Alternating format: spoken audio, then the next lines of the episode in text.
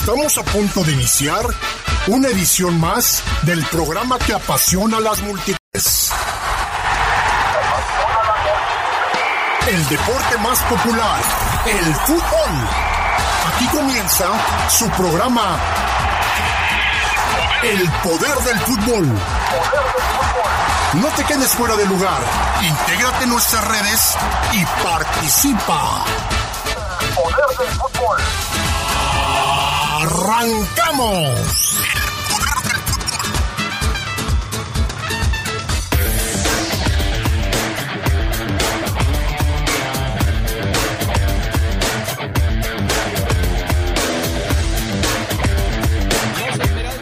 Viajan a los Estados Unidos para jugar dos partidos en la fecha FIFA.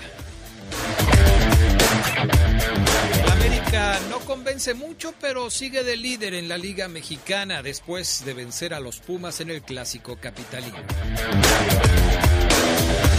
Además del fútbol internacional, JJ Macías se queda sin técnico.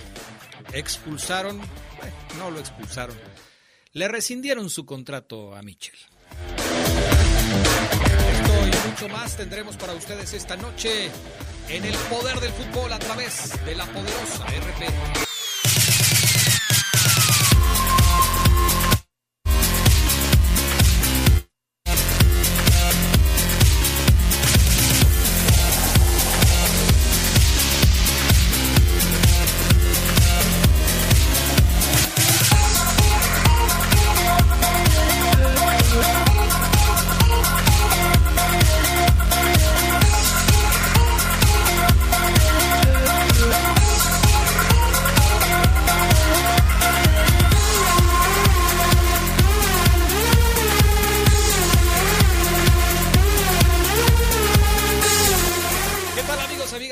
Muy buenas noches, bienvenidos al Poder del Fútbol, edición nocturna de este 4 de octubre del 2021. Qué bueno que nos acompañan. Gracias por estar con nosotros. Brian Martínez en la cabina máster. Está, por supuesto, Jorge Rodríguez Sabanero acá en el estudio de deportes. El hombre de las nieves, Omar Oseguera, también ya está aquí. ¿Cómo estás, Oseguera? Buenas noches. ¿Qué tal amigos del Poder del Fútbol? Excelente inicio de semana para todos, ya terminando el primer día, pero pues que sea una semana fenomenal para todos. Aquí estamos, Adrián, fíjate que yo dije, traigo paraguas en el coche, traigo suéter y chamarra, porque dije, seguramente se va a caer el cielo otra vez en la noche. Sí. ¿Y De hecho, nada? ¿y nada? Todavía no. Todavía no, ojalá y no. Porque si no, ya estuvo que llegué a las 12 a mi casa, yo vivo hasta el otro lado del...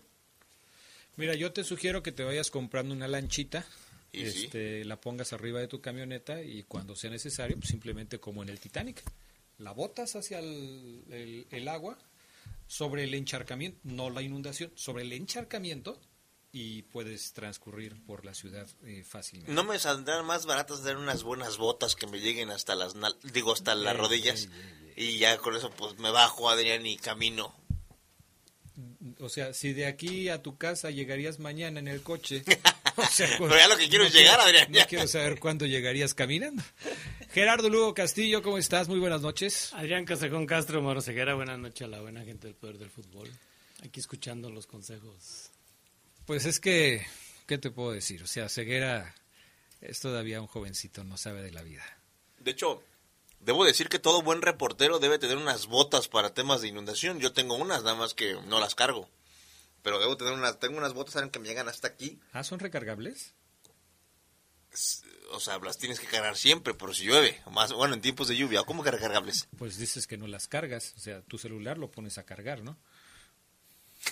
El chiste de hoy es de Adrián Castrejo. Y que sí me hiciste que reír, sus- ¿eh? Que sus botas no las carga.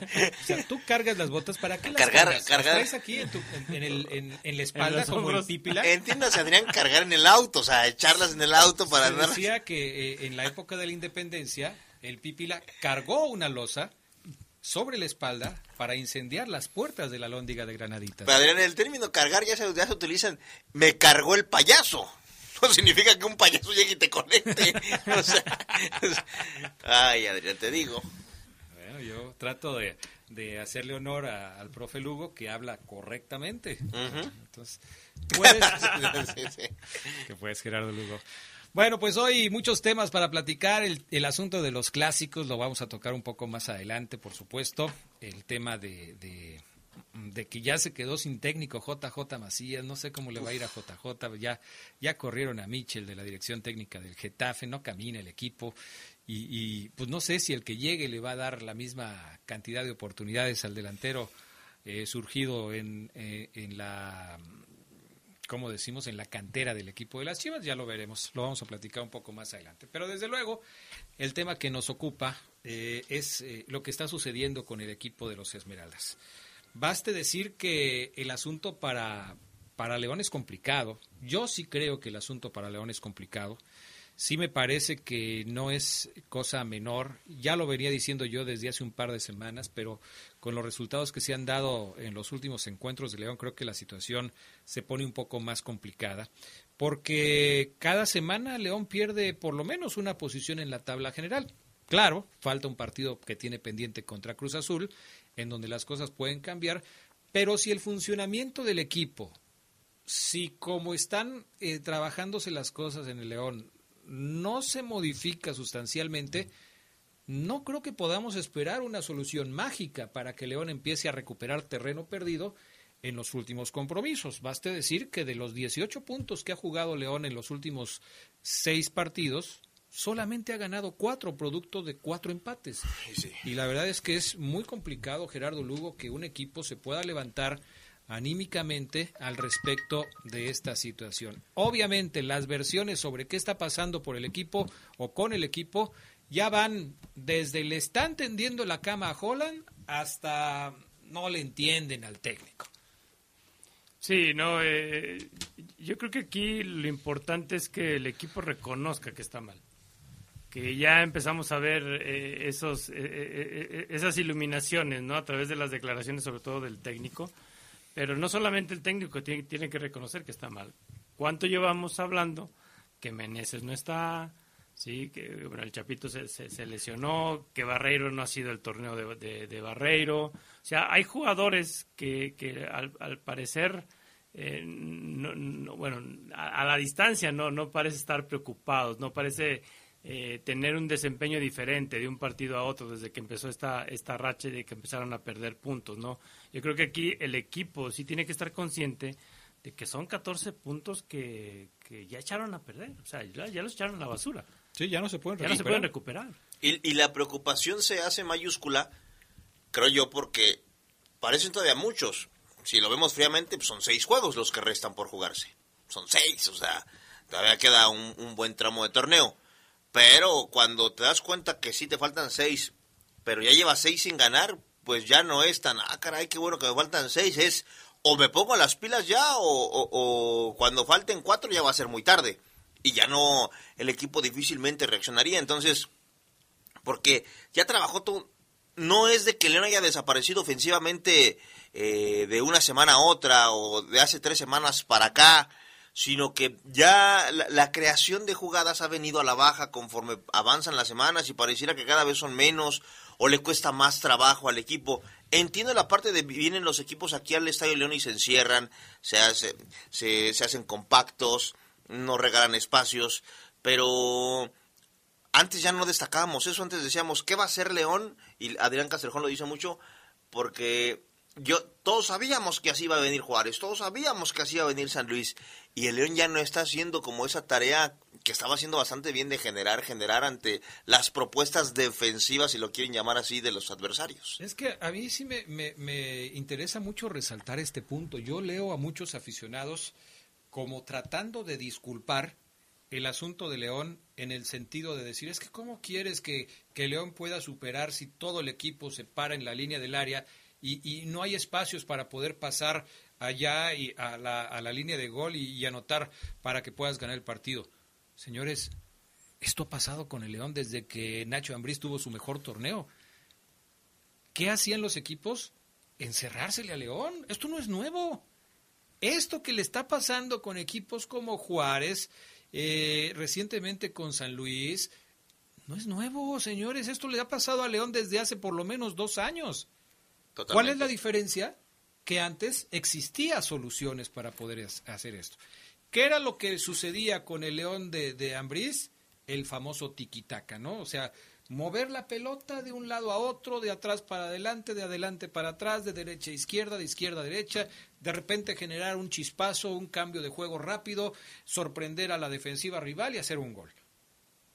¿Qué no está pasando hoy? Eso. O sea, el León tiene mucho toque lateral, porque si nosotros revisamos las estadísticas, vamos a encontrar que León de Holland es quizás líder en pases efectivos, líder en, en pases concretados, eh, puede ser líder también en posesión de la pelota, pero falta la chispa. La chispa que encienda el motor ofensivo del equipo Esmeralda. Y mientras esto no suceda, va a ser totalmente intrascendente el dato de un 80% de posesión de pelota de León y un 20% de posesión del rival. Porque estamos de acuerdo que el discurso del doble torneo ya se agotó, o sea, ya no, ya no existe. Ya el, no, es que el trajín, es que nos obsesionamos. Que la semana pasada dije, le voy a creer a Holland, le voy a creer porque si los jugadores los vi festejar con todo y dejar todo para ganar la League's Cup, que ya lo he dicho yo aquí, cada quien que le ponga el valor que sea, ok. Se desgastaron mentalmente, los viajes, los pocos días un día de trabajo bien para preparar un siguiente partido, pero ahora contra el conjunto de San Luis yo esperaba una, yo se los dije aquí en el pueblo del fútbol, espero que el equipo muestre otro rostro, no que golee, no que, no que me termine por seducir y encantar de nuevo así de la nada, sino que mínimo muestre otra cara. Yo sí esperaba otra cara, Adrián, en este partido contra San Luis y pareciera que León hubiera jugado otra vez el miércoles la League Cup, que venía de jugar el miércoles porque fue el mismo equipito de la semana, el mismo equipo de la semana pasada. No aprovechó nada del tiempo que tuvo esta semana Gerardo Lugo para poder planear una estrategia para vencer a San Luis. Desde que terminó el partido de la semana pasada, Holland sabía que iba contra San Luis y que San Luis le iba a jugar así. Sabía que no iba a tener a Mena y sabía que podía utilizar al Chapito quizás unos minutos. ¿Qué sucedió? Y que aún así Holland lo dijo como que muy seguro, ¿no? Ya vamos a tener una semanita, las piernas van a descansar, este, volveremos a ser el equipo. Eh, y no, o sea, no, no, no se dio eso, ¿no? No funcionó. Se, se, pierde en el León esa capacidad de, de superar a un rival. Eh, igual, a lo mejor por aquí me voy a ganar muchos recordatorios a mi mamá, pero si comparamos con el América, que tú lo decías en, la cabeza de este programa, no gusta, pero es efectivo. Y al menos, al menos se está viendo superior al rival. Está jugando en el área, tiene llegadas, falla, termina las jugadas, que es algo que el librito lo dicta desde hace años. ¿Cuándo fue la última vez que vimos un disparo de media distancia? Un gol de media distancia de León. Yo me acuerdo mucho el de Chapito contra Monterrey. Pero de otra jugada igual así de larga distancia que se haya atrevido porque esté trabado el partido, porque todo el rival está, está echado atrás, pues yo no recuerdo otra. Ese es un buen punto, tiene razón. No, sé si a Holland, Holland les tenga prohibido el disparo de larga, de media o larga distancia, que es correcto, sí. Este, no me había puesto a pensar yo bien en ese punto porque estoy acostumbrado a ver que León toque, toque, toque, toque y se meta al área tocando pero tampoco pasa, es correcto. Y no sé si el Chapo Montes eh, he visto platicar mucho a Holland con el Chapo en los entrenamientos, platica mucho con él. Y no es una charla, Adrián Geras, amigos, como otras que tengo en la memoria de que el jugador cruza los brazos y nada más escucha. Y nada más dice, ok, ok, profesor, ok. Si no he visto que el Chapo contesta, no participa, ah, participa, mira, profe, yo creo que aquí es que mire esto. Veo que el Chapo asume ese rol como, o, o tiene esa intención de hacerle ver a Holland qué es lo que a lo mejor le puede venir mm, bien al equipo o cómo mejorar su idea. Y luego que platica mucho con él, porque también en el aspecto de líderes, en el equipo, pues está Cota, pero Cota es un tipo muy callado. O sea, Cota es... Eh, no, es el capitán cuando no está el Chapo, pero no es un tipo que pueda ir a calmar a los jugadores en una bronca. No, Cota no es así. Cota es enojón, tiene otra personalidad, tiene eh, otro diálogo inclusive.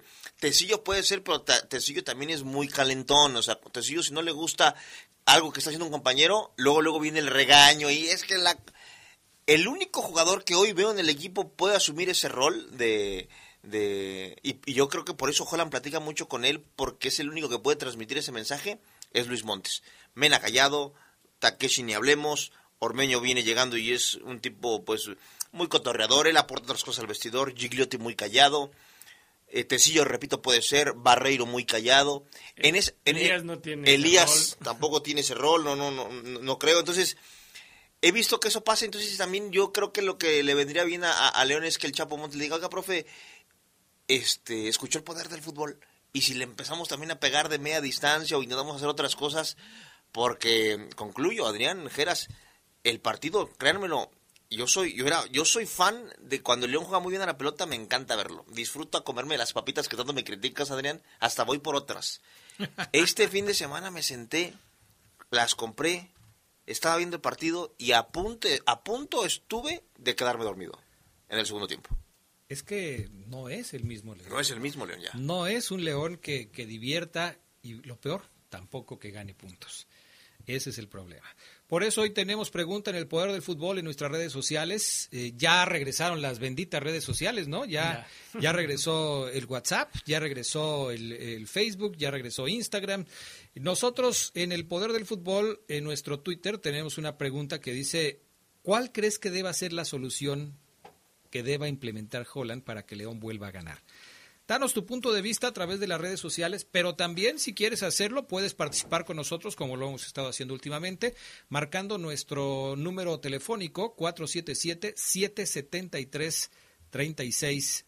773-3620 para salir al aire y en el, eh, en el Twitter, eh, ahí está también la, la pregunta por si ustedes quieren mandarnos su opinión al respecto. Vamos a la pausa regresamos. También está ya habilitado el WhatsApp, ¿eh? ya, ya está habilitado 477-718-5931. Ya está también disponible para que ustedes hagan contacto con nosotros. Volvemos.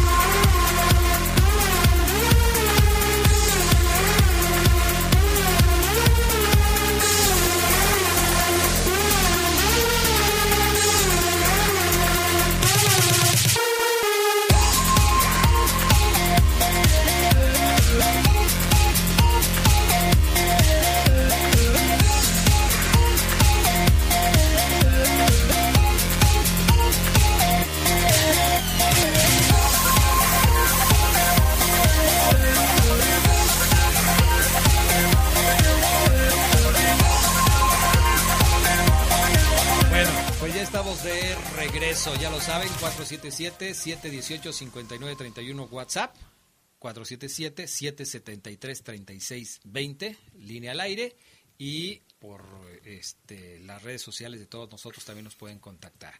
A ver, nos dice este por acá, saludos desde Dallas, Texas, felicidades a su programa, el mejor sin duda, pregunta Oseguera, ¿cuándo regresa Navarrito? Navarro es más, ni viajó, ni viajó a California, amigos. Entonces imagínense, Navarro, no, él mismo lo dijo, le falta mucho tiempo.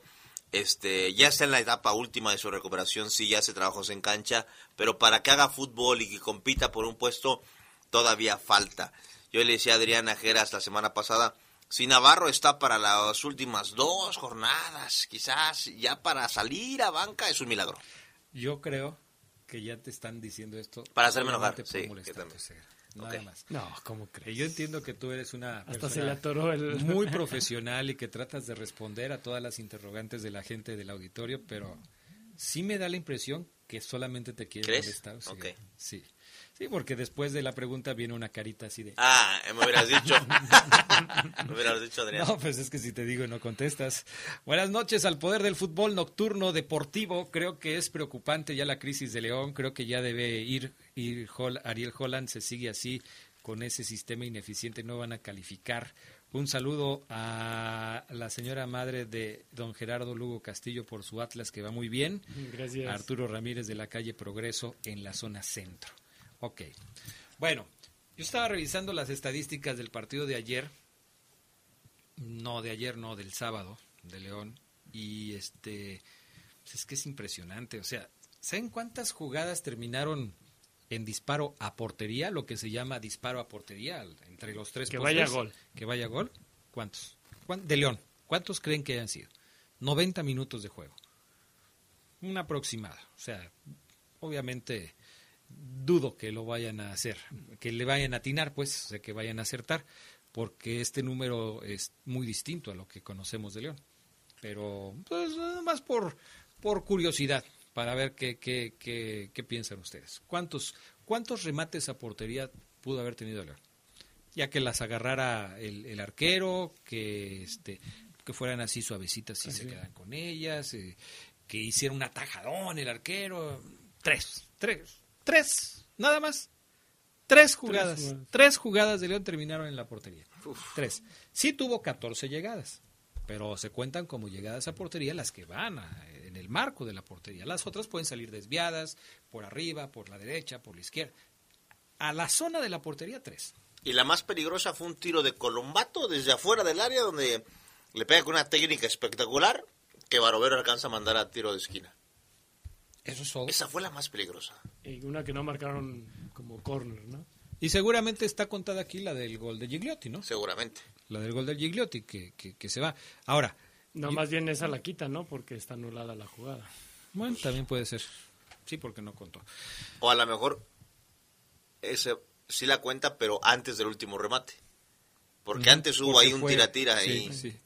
Sí, cuenta el remate que fallan y después ya le quitan el otro que fue el que anotaron, pero que... O sea, pero tres. Tres nada más. Imagínate. Pues estamos hablando de que en un partido normal de León, porque este dato yo lo sigo mucho como el tema de la posesión, en un partido normal de León generalmente está disparando un promedio de ocho, nueve jugadas a portería.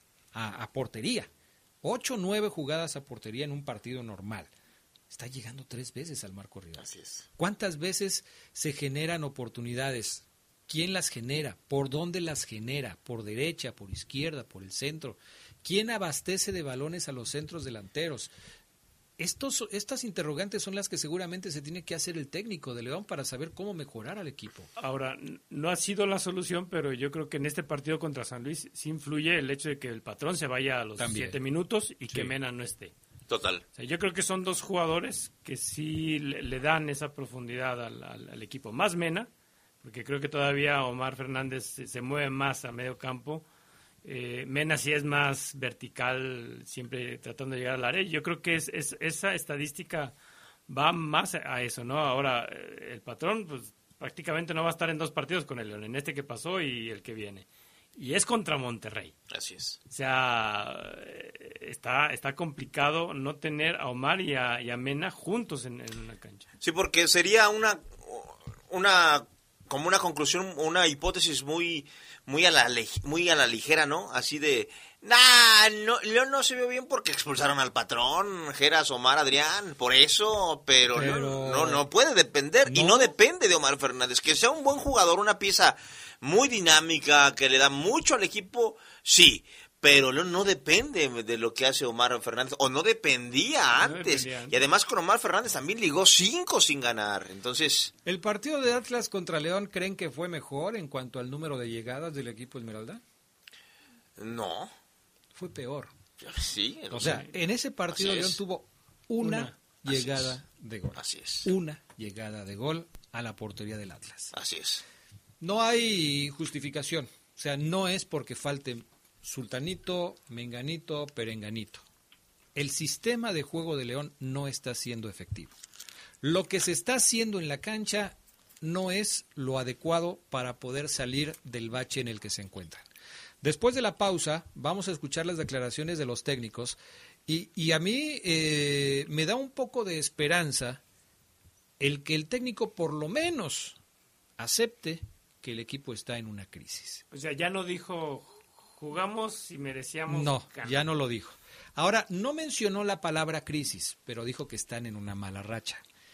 Eh, pero sí dijo que debieron ganar, ¿eh? Un partido que debieron ganar. Y ahí yo no supe, me quedé con la duda de si, si se refiere a es que San Luis lo tengo que ganar o no es que yo veo el partido y lo debimos ganar. No sé qué interpretación darle, porque sí lo dijo. O ¿eh? sea, el, el deber era como sinónimo de merecer. Obligación. O sea, como que era más bien el sinónimo de, de tener que. Y ¿No no, obligación? y no el, de el de merecer. que merecíamos Así es. ganar. Y es que, eh, digo, tú lo decías en la tarde, para empezar a corregir un error, primero tienes que reconocer que lo estás cometiendo. Si tú no reconoces que estás cometiendo un error, no lo vas a arreglar. arreglar. O sea, tú, tú, tú puedes estar actuando todos los días, haciendo lo mismo, diciendo lo mismo, creyendo, creyendo lo lo mismo, mismo. Y la gente te dice, oye, Geras, pero es que te estás equivocando. Perdóname, pero no. Así Yo es. estoy haciendo las cosas bien. Así es. Geras, no, es que mira, no, yo estoy seguro de que estoy haciendo las cosas correctamente. Mi balance es bueno. Entonces, pues no vas a cambiar. Hasta que llega eh, alguien y te dice, Geras Lugo, es que mira, estás mal por esto, esto y eso. Y Geras Lugo de repente toma conciencia y dice, quizás tengas razón. bueno, no todo. Quizás, Quizás. tengas razón. Entonces voy a revisar las cosas que estoy haciendo y a lo mejor podemos cambiar algo. Y a lo mejor en ese análisis encontramos la solución del problema. Vamos a la pausa, regresamos enseguida 477-718-5931, línea de WhatsApp 773-2470, eh, no, 773-3620, 773-3620, línea para salir al aire.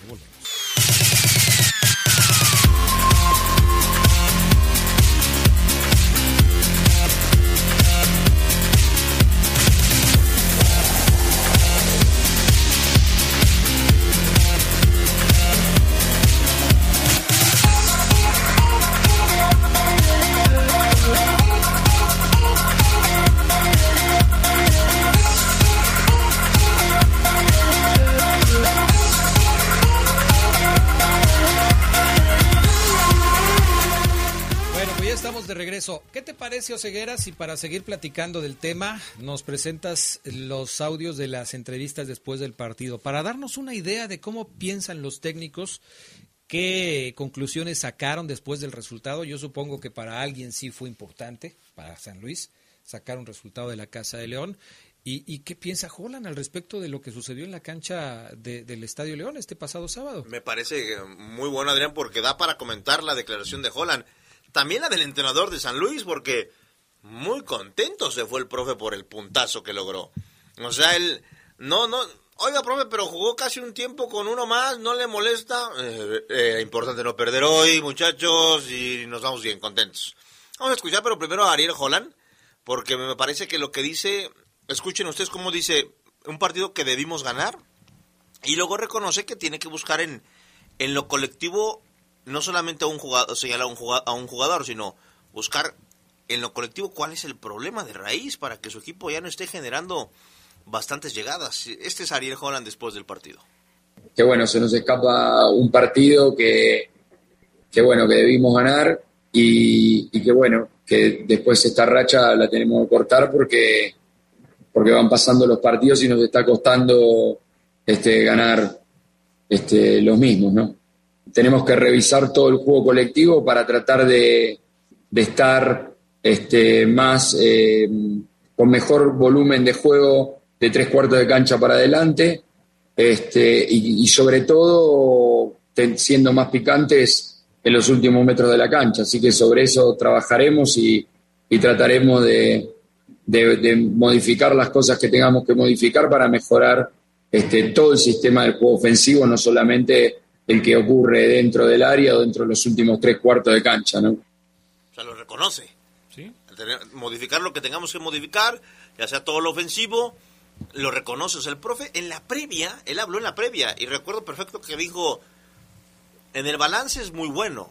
La directiva me pidió ganar un torneo internacional, lo gané. Yo aquí les dije, Adrián, ¿te acuerdas que te dije, Adrián? Eh, eh, la directiva y Holland dicen, gané la League's Cup, tengo seis, cin- cinco sin ganar. Ok, no pasa nada, profesor. Ahora sí, ya, ya no hay torneo eh, internacional. Vamos a, a volver a lo que estábamos haciendo. Y ya hoy el profe, más allá del empate, porque es un punto, ¿no? Más allá del empate, el profe, yo creo que ve el partido en su casa y dice, no, es que en verdad sí no estamos jugando ya bien al fútbol.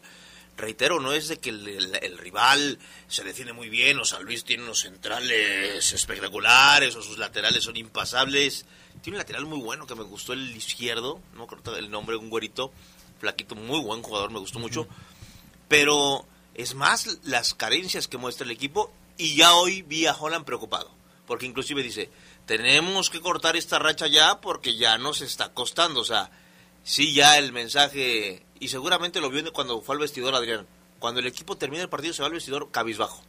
Antes siempre se aplaudían, venga muchachos, y vamos a darle. Ahora cabizbajo el equipo como diciendo, ¿qué nos está pasando? Yo, yo creo que esto puede ser el principio del cambio. Que Holland haya sentido que están tocando fondo. Que este sea el fondo. Y no que vengan derrotas para tocar el fondo. Porque si bien es cierto, León eh, tiene seis partidos sin ganar, no ha perdido los seis partidos. Ha empatado cuatro y ha perdido solamente dos.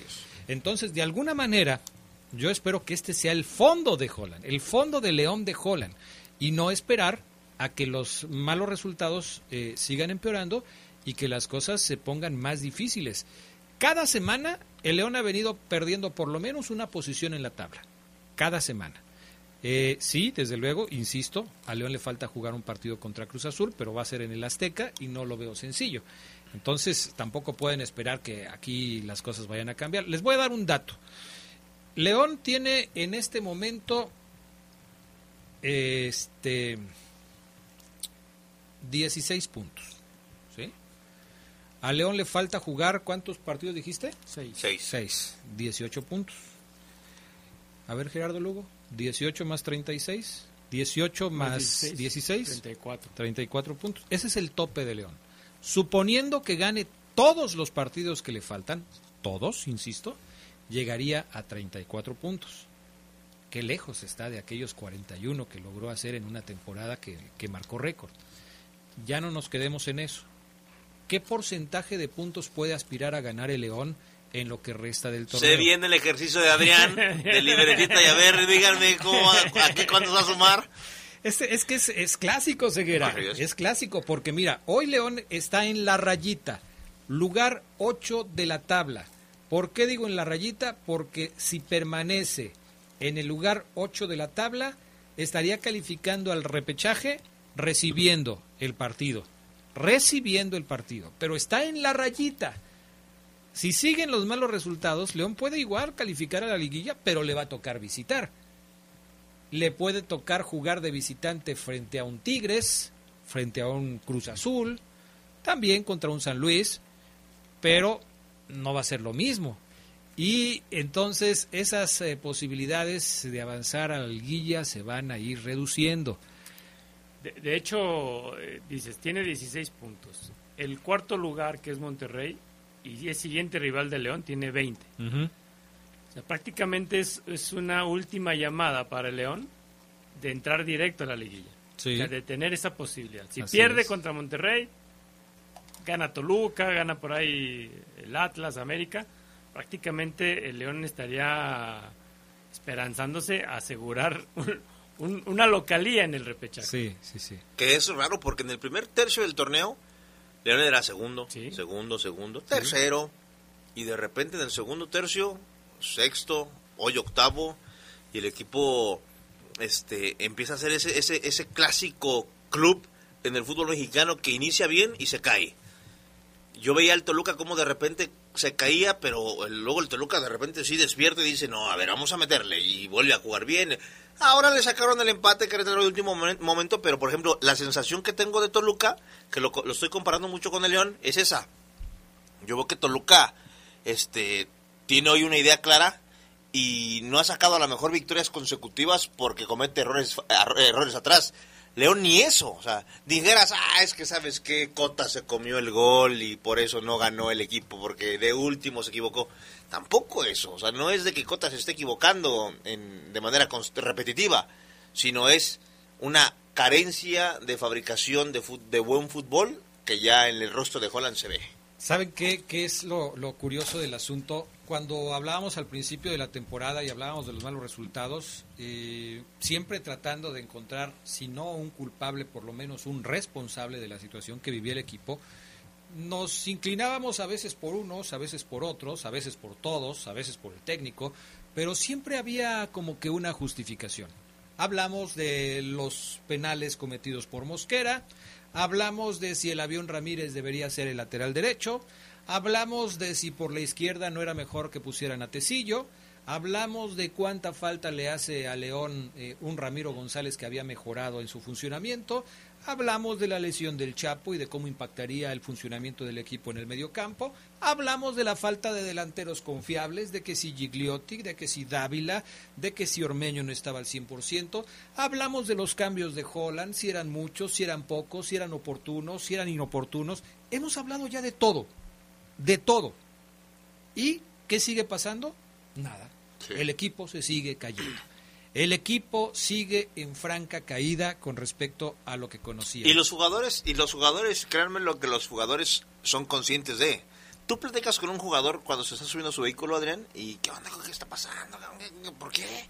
Y, la cara es de no estamos generando, este, de repente el equipo deja de, de, correr, de meter, de repente agarramos la pelota y no sabemos qué hacer con ella, o sea, te la doy a ti, Geras, y ya no te la pido. Te la doy a ti esperando que tú hagas algo y no lo haces, entonces me la vuelves a dar a mí y yo ya estoy pensando, ah, caray, pero tú lo debiste de hacer. Si hay un, una autocrítica en el jugador de León que, que dice, no sabemos qué nos está pasando, y yo creo que esta semanita allá en Estados Unidos, cuando tú decías hoy a mediodía, Adrián, que el equipo se cerró su contacto con prensa, que si no va a haber entrevistas en toda la semana, yo creo que está bien como para eso, para estamos en Estados Unidos, vamos a jugar contra Mazatlán y Chivas, pero yo creo que allá va a haber muchas sesiones o tiene que haber muchas sesiones de video, porque ya el mensaje de muchachos, ya sabemos a lo que jugábamos, ¿no? En la fecha, acuérdense de la fecha 5 para atrás. A ese ese equipo quiero verlo contra no está apareciendo, o sea, ya no basta Adrián con discurso, ya basta con con regaños, con autocríticas y tengo entendido que ya en el vestidor ya se está hablando fuerte. Ahora, como en, la historia del deporte y no nada más en el fútbol, hemos visto cómo una jugada te puede cambiar la inercia, ya sea positiva o negativamente, ¿no? Eh, ahora, ¿cómo le, ¿cómo le ha cambiado esa falla del penalti a, de Mena, ¿no? Aquel partido, Aquel contra, partido Tigres. contra Tigres. O sea, era un partido que nosotros veíamos a un León dominante, avasallador y respetuoso ahí en el volcán contra un equipo con el cual siempre se había sufrido ahí falla, falla Mena y la sensación de, ahí en adelante fue que Tigres le iba a empatar. O sea, no tanto que León iba a, poder anotar un tercer gol. Le empata a final de cuentas en el último minuto. En los dos últimos minutos, en el primer tiempo le anotan uno y en el último minuto del segundo tiempo le anotan otro. Y de ahí el León se perdió. Desgraciadamente así es. Eh, son jugadas claves. Sí, claves. Y que pueden cambiar, como lo dices, la inercia de un equipo. Eh, yo creo que el aspecto anímico ha jugado una parte importante eh, en el desempeño de los jugadores. Yo veo que anímicamente hay jugadores que no están bien. No quiero decir que estén deprimidos o que o que, que, la vida les haya cambiado. Simplemente no están anímicamente bien y esto se refleja en la cancha. ¿Avión y Meneses encajan ahí? Yo creo, que, son dos de los principales. Yo creo que son dos de los principales. Y, yo pondría ahí a Barreiro. También Barreiro, porque no sé por qué a Barreiro, eh, eh, o sea, Barreiro volvió a ser el defensa que todos conocimos en el Atlas. No es el Barreiro, capitán del barco de Omar Ceguera, que conducía a la defensa de León como un almirante en una guerra en el Pacífico. No, hoy es simplemente un cabo que trata de sacar adelante casi casi de Xochimilco. O sea, no puede ser posible que haya cambiado tanto Barreiro eh, eh, en tan poco tiempo.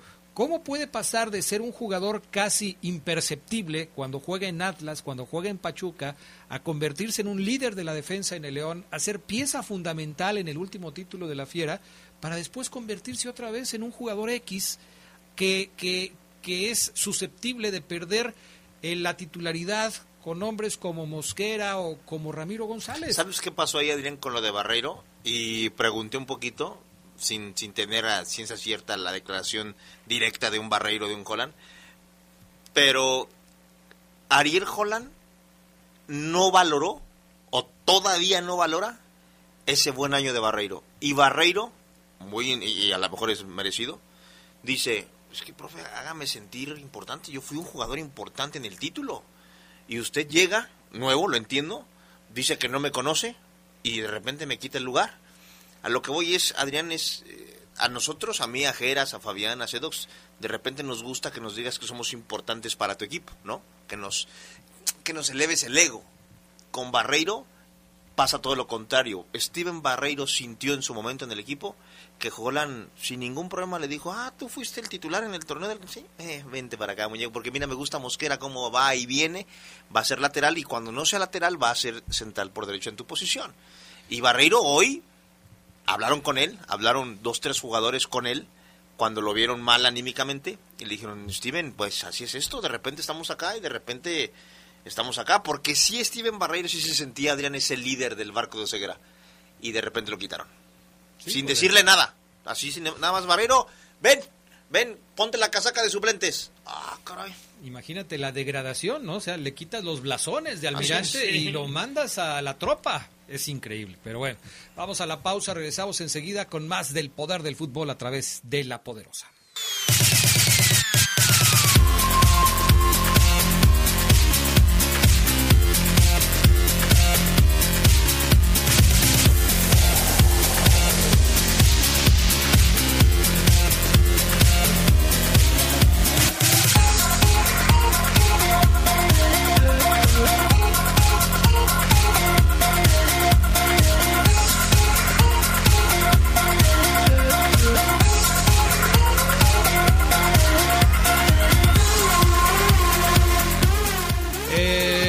De la gente. Vamos a ver quién nos escribe a través del 477-718-5931. Nos dicen, eh, ¿qué tal Adrián, Gerardo, Omar? Saludos a los tres y más al señor Lugo. No lo conozco, pero se me hace una persona muy alegre y humilde. Saludos a Oceguera, soy fan número 7 de parte de su amigo Jesús. Besos en la cajuela. Oh, caray. Nada más Oseguera, creo. No, pues no, paso, paso. Dice Ismael Pulido que León solamente va a perder contra Monterrey. el Ismael Pulido, por favor. Está muy motivado, él está ilusionado. Ismael Pulido que, que cayó dramáticamente como el León en las quinielas. Le gustó, bueno. Fíjate. O sea, dramáticamente Ismael Pulido cayó. esto es increíble. Como el León. O sea, ese es el nivel de credibilidad que tiene Ismael Pulido. Buenas noches a todos. En mi opinión, el técnico con sus cambios, cada partido y algunos jugadores que bajaron de juego y otros que no juegan a nada, me refiero a Gigliotti, no hace nada, el técnico aferrado a meterlo. Entonces, ¿para qué llegó Ormeño? Dávila es extremo, no centro delantero, no ponen de centro de no, lo ponen de centro delantero y creo que el equipo se partió, solo chispazos de los jugadores, destellos que no alcanzan para el para que el equipo juegue bien y tanto cambio de posiciones y por qué no hayan ganado un campeonato en Estados Unidos ya se salvó. Eh, en mi opinión, Holland o cambia el juego o debe irse. Saludos Algarra al Cáscara en Jardines de San Sebastián. ¿Cuándo fue la última vez que un técnico duró 10 partidos con el León? Nunca. No. Nunca. No va a pasar, no estén creyendo que a Jola lo van a correr eh, mañana. Y si no califica, tampoco se va a ir. No se va a ir, Jola no se va a ir. Si eso hubiera sido cierto, Ambris lo hubieran corrido en el Apertura 2018 después del pésimo torneo que hizo el equipo cuando llegó Ambris. Así es, que no levantaba, no, lo, no lo logró levantar. Lo aguantaron Ambriz y miren lo que consiguió Ambriz. Y conste que lo está diciendo alguien que nunca confió en Ambriz, ¿eh? en Pachuca también aguantaron a Lojitos, ¿no? Y también con el Ojitos. No, en Pachuca han aguantado a, Pesolano, a, todos. o, sea, la verdad es que así es Grupo Pachuca. No estén pensando que a Holland lo van a quitar y van a poner a otro a partir de la próxima semana. con Alonso también, ¿no? Sí, así es. Grupo Pachuca así se mueve, así trabaja y le ha dado resultados. ¿sí? ¿Cuántos arrepentidos hubo después y pidiéndole perdón a Ambriz después de todas las críticas que hubo tras ese torneo de apertura 2018 con los malos resultados que tuvo el equipo, las goleadas del Puebla 4-0 en casa. fue, fue increíble lo de Ambriz. Y, yo eh, debo reconocer, y lo hice en su momento, que Ambriz eh, mejoró mucho su trabajo, cambió su estilo y el León empezó a funcionar. Si quieren tomarlo de esa manera, este torneo le va a servir a Holland para conocer el medio del fútbol mexicano, para conocer la plantilla que tiene en el equipo, porque tampoco se la van a cambiar para el próximo torneo. No, no esperen ustedes que en enero León tenga ocho, nueve altas y, y, nueve bajas, no va a pasar. No. No va a pasar. Aquí quizá la, la diferencia, y no sé si, si concuerden conmigo, es que eh, toma a León a un León malo. O sea, ese torneo... Eh, Ascar, eh, el de el Rey León. El, León era, era, un equipo malo y Ambriz no lo, no, lo, no lo logra hacer reaccionar. Yo creo que hoy Holland sí recibe un equipo bueno. Sí, lo de... Holland recibió a Geras al mejor equipo, del, al que mejor juega en el fútbol mexicano. Oiga, profesor, usted el equipo que está ganando es el que mejor juega, ¿eh? ¿Ya le dijeron? sí, Y de repente, ah, sí, y de repente yo veía los programas nacionales, Adrián, tu DN, TV Azteca y ESPN, y enlaces con el profesor Holland, y felicidades, profesor, ¿cómo le ha hecho para que el equipo mantenga una filosofía? El equipo, se aquí lo dijimos, se parece mucho al de Ambriz, y sí, no, sí, contento. Y hoy, hoy ya nadie lo busca, nadie le marca al profesor porque pues está jugando no está consiguiendo resultados, no está jugando bien al fútbol. Ese es el detalle. Entre mejor juegues, más cerca vas a estar de conseguir los buenos resultados. Así es. Porque si tú no juegas bien, puedes ganar uno o dos partidos de chiripa, un penal que te marquen y después te defiendes bien y consigues el resultado, una jugada de carambola que termine dentro de la portería rival y te defiendes bien y sacas el resultado, pero no te va a durar todo el torneo. Un equipo que llega a jugar bien al fútbol tiene más posibilidades de llegar lejos en un torneo, porque tiene herramientas, tiene elementos para poderlo conseguir.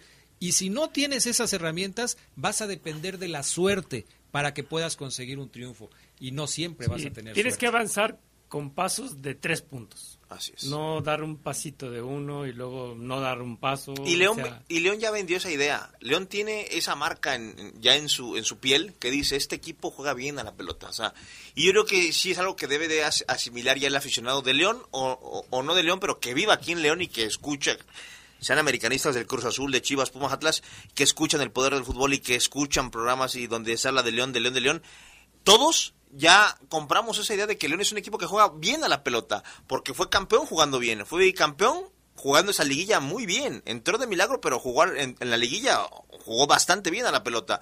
Fue campeón con Ambris jugando muy bien al fútbol. Hoy se, es muy raro, o hoy se critica si León a lo mejor inclusive fuera líder, por ejemplo, jugando como el Cruz Azul. ¿Vieron el triunfo del Cruz Azul contra Tijuana? el equipo echado atrás, sin tener la pelota, la reventaban pues, a cualquier lado, pues así, ganó el título. Así ganó a ese estilo de juego que le dio un título a Cruz Azul, en León ya no se permite, no, no que no se permita, sino no, no, no se, no se digiere, no, no, no, no lo saboreamos y está bien. No se disfruta. Está bien, Adrián. Yo creo que está bien porque hay algo que siempre hemos manejado aquí algunos, no todos, los integrantes del poder del fútbol, todos tienen libertad para expresarse como mejor les parezca, pero sí algunos hemos coincidido en el tema de que León ya no debe verse como un equipo que aspire solamente a calificar, que llegue a la liguilla de panzazo o a través de la repesca, sino siempre hemos apelado a la grandeza del equipo y que a los equipos grandes se les exige que estén siempre peleando por el título no es que, que, este torneo, a ver cómo nos va este torneo para ver si, si ahora sí llegamos al título y lo ganamos. No, señores, el asunto es, el León tiene que ser un equipo siempre aspirante a lo más alto de la tabla, siempre aspirante a ganar los torneos donde se encuentra. Porque entonces, si no somos coherentes con ese eh, discurso, entonces no podemos decir que el León es un equipo grande. Así es. No, no podemos decir que León está a la altura de otros a los que siempre se les exige el título. Cuando tú oyes hablar a un técnico del América, a un técnico de Chivas, a un jugador de cualquiera de estos dos equipos o de Cruz Azul, siempre dicen, para nosotros es una obligación estar en la liguilla, siempre. Para nosotros siempre va a ser una obligación estar en la liguilla.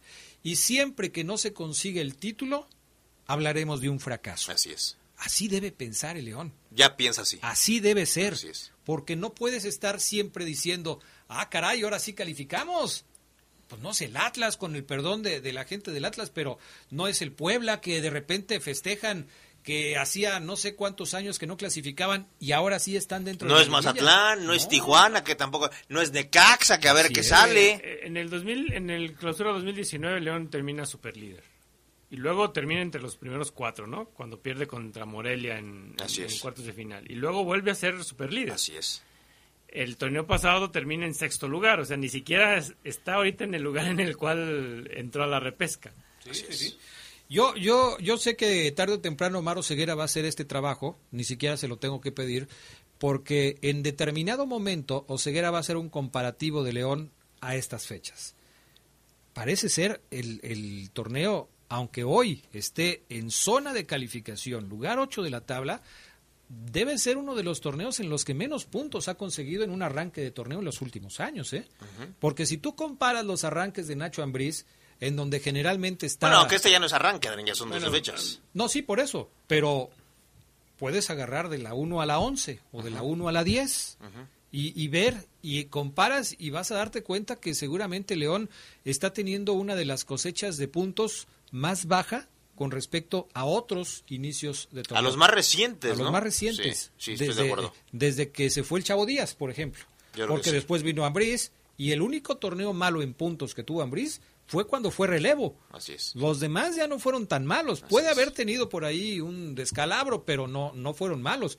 Y la verdad es que eh, Holland se está acercando a esa marca negativa porque no le están dando los resultados. ¿Y te acuerdas que en la, en la previa hablábamos de que hace cuánto que León no ligaba tres sin anotar? Así es. Pues ya lo igualó. O sea, desde el 2018 León no tenía tres fechas sin marcar gol y ya las igualó. Entonces, yo creo que el profe también dice, me recargo. Si se viene una cuarta, voy a imponer nuevo récord. Sí, así es.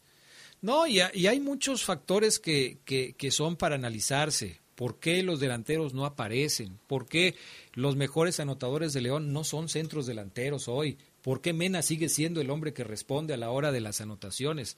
¿Porque le toca tirar los penales? ¿Es nada más por eso? ¿Porque Mena es el tirador oficial de los penales? ¿O porque Gigliotti, Ormeño, Dávila no responden en el equipo? ¿Por qué? Porque a final de cuentas, eh, un centro delantero, y esta discusión la hemos tenido en muchas ocasiones, un centro delantero tiene que hacer goles, para eso lo trajeron. Si además de meter goles funciona de poste, abre los espacios, genera juego, eh, todo, qué bueno, perfecto, pero su función primordial es hacer goles. Así es. Yo, yo creo que lo, lo, el ejemplo de ese centro delantero que quizá queremos ver en el León es Julio Furch. Sí. O sea, es un jugador que ahora se bota, ahora sale, se abre, toca, cede. Y Recibe patadas en la cara en la media cancha. en la media cancha pelea, es de sangre caliente y anota, ¿no? Sí, ya, oye, el fútbol, un día platicaba esto con, con delanteros, eh, del, ex, delanteros de León, Pacheco, Bardo, más, en, en, una charla muy, muy rica, porque sí, el 9, el 9 ese de llamado Hermosillo, Peláez, Jared Borghetti, ya no, ya, ya no, ya no existe, ya no está en peligro de extinción, ya no existe ni en México ni en, en, el fútbol en el mundial, o sea, ya ese 9 de mándenmelas, yo acá me levanto, ese loco Abreu que hacía 100 goles, ya no porque ya no existen esos entrenadores este que les guste tener un 9 arriba que retenga, bueno, que espere. Eh, uno de los jugadores que más han anotado, anotado últimamente, Guiñac, no es un 9. Así es. Sí, no lo es. No lo es. Pero sí hay todavía. Por aquí me recuerdan, por ejemplo, a Carac, Jiménez. ¿Quién? Raúl Jiménez es un nueve típico. No, pero Adrián Raúl Jiménez ve la asistencia que acaba de ponerle al coreano. Por eso, pero pero además es un nueve típico. O sea, no, no porque sea un nueve típico, no va a poner o sea, no, no, no, va es, a jalar marca. No es un nueve clavado. O sea, no es un nueve que esté en el área, no es un Adrián. killer del área. Sí, no, no, no es un tipo Entonces, que, de esos ya no hay. que, que, que fuera del área diga, no, es que yo fuera del área no me No, cuesta. Tan solo cómo va, cómo va media ancha. Y por ejemplo, yo veo a Ormeño y voy a Gigliotti y ellos son de ese nueve, ante, ese nueve antiguo y les cuesta muchísimo trabajo eh, adaptar sus cualidades al nuevo fútbol que los obliga y los requiere en diagonales. En... Acuérdense que Gigliotti dijo cuando llegó Holland, él lo dijo, lo declaró. Con Holland ya ahora sí voy a hacer un 9, voy a hacer un fin de... Ya no, voy, ya no voy a generar espacios. Ahora que, que cuando hago este, este trabajo de, del Viernes de Orgullo Esmeralda, que recordamos los partidos, eh, ¿cómo, ¿cómo, a mí me trae mucho la, la, la, la idea y la, a la mente el cómo jugaba Elías Hernández? O sea, ¿cuántos de los partidos que hemos recordado, cuántos no hemos mencionado pase de Elías? Pase de Elías, Sí. gol de Elías, Un asistidor un asistidor.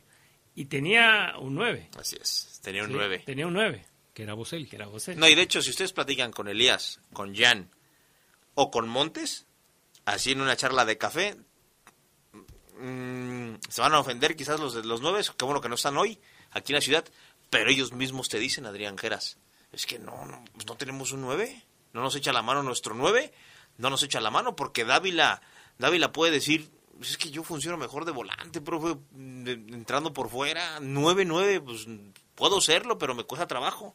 Y sí, o sea, es un buen punto, Elías centro, gol. El diagonal, gol. O sea, a cada rato, ¿eh? Era de a tiro por viaje. tiro por viaje. ¿eh? Vamos a la pausa, regresamos con el último bloque de la información de León. Platicaremos un poco de esta semana, qué van a hacer los verdes. ¿Le servirá o no, lo, no le servirá este trabajo que van a hacer en los Estados Unidos? Porque hay algunas cuestiones que también hay que checar. Volvemos.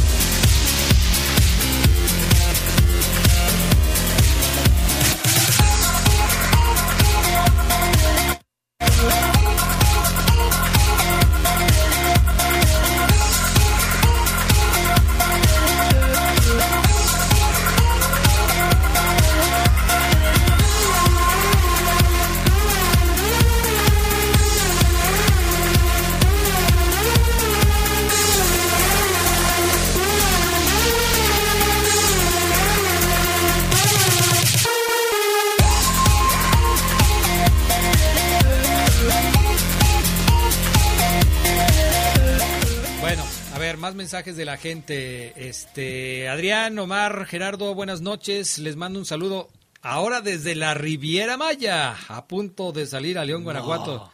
Sí. Oye, lo, lo único, no sé si trabajes en una línea comercial o trabajes en, en autobuses rentados, porque siempre los lunes en la noche, desde donde quiera que andes, vienes a León. Oye, pero cuando venga de la Riviera Maya que no nos presuma, ¿no? Es que envidia. Pues sí. ¿No creen que nos está viendo la cara de no, ¿cómo crees? ¿Cómo crees? Simplemente mi punto de vista es que los jugadores tienen que sudar y defender el escudo de León. Ya tienen que jugar bien en la cancha. Simplemente nomás están jugando por jugar. Ánimo, aquí estamos. Buenas noches para todos. Aquí estamos escuchándolos. Pues ahí te traes un, ¿cómo se llama? Un botecito de arena, ¿no? Unas conchitas. unas conchitas.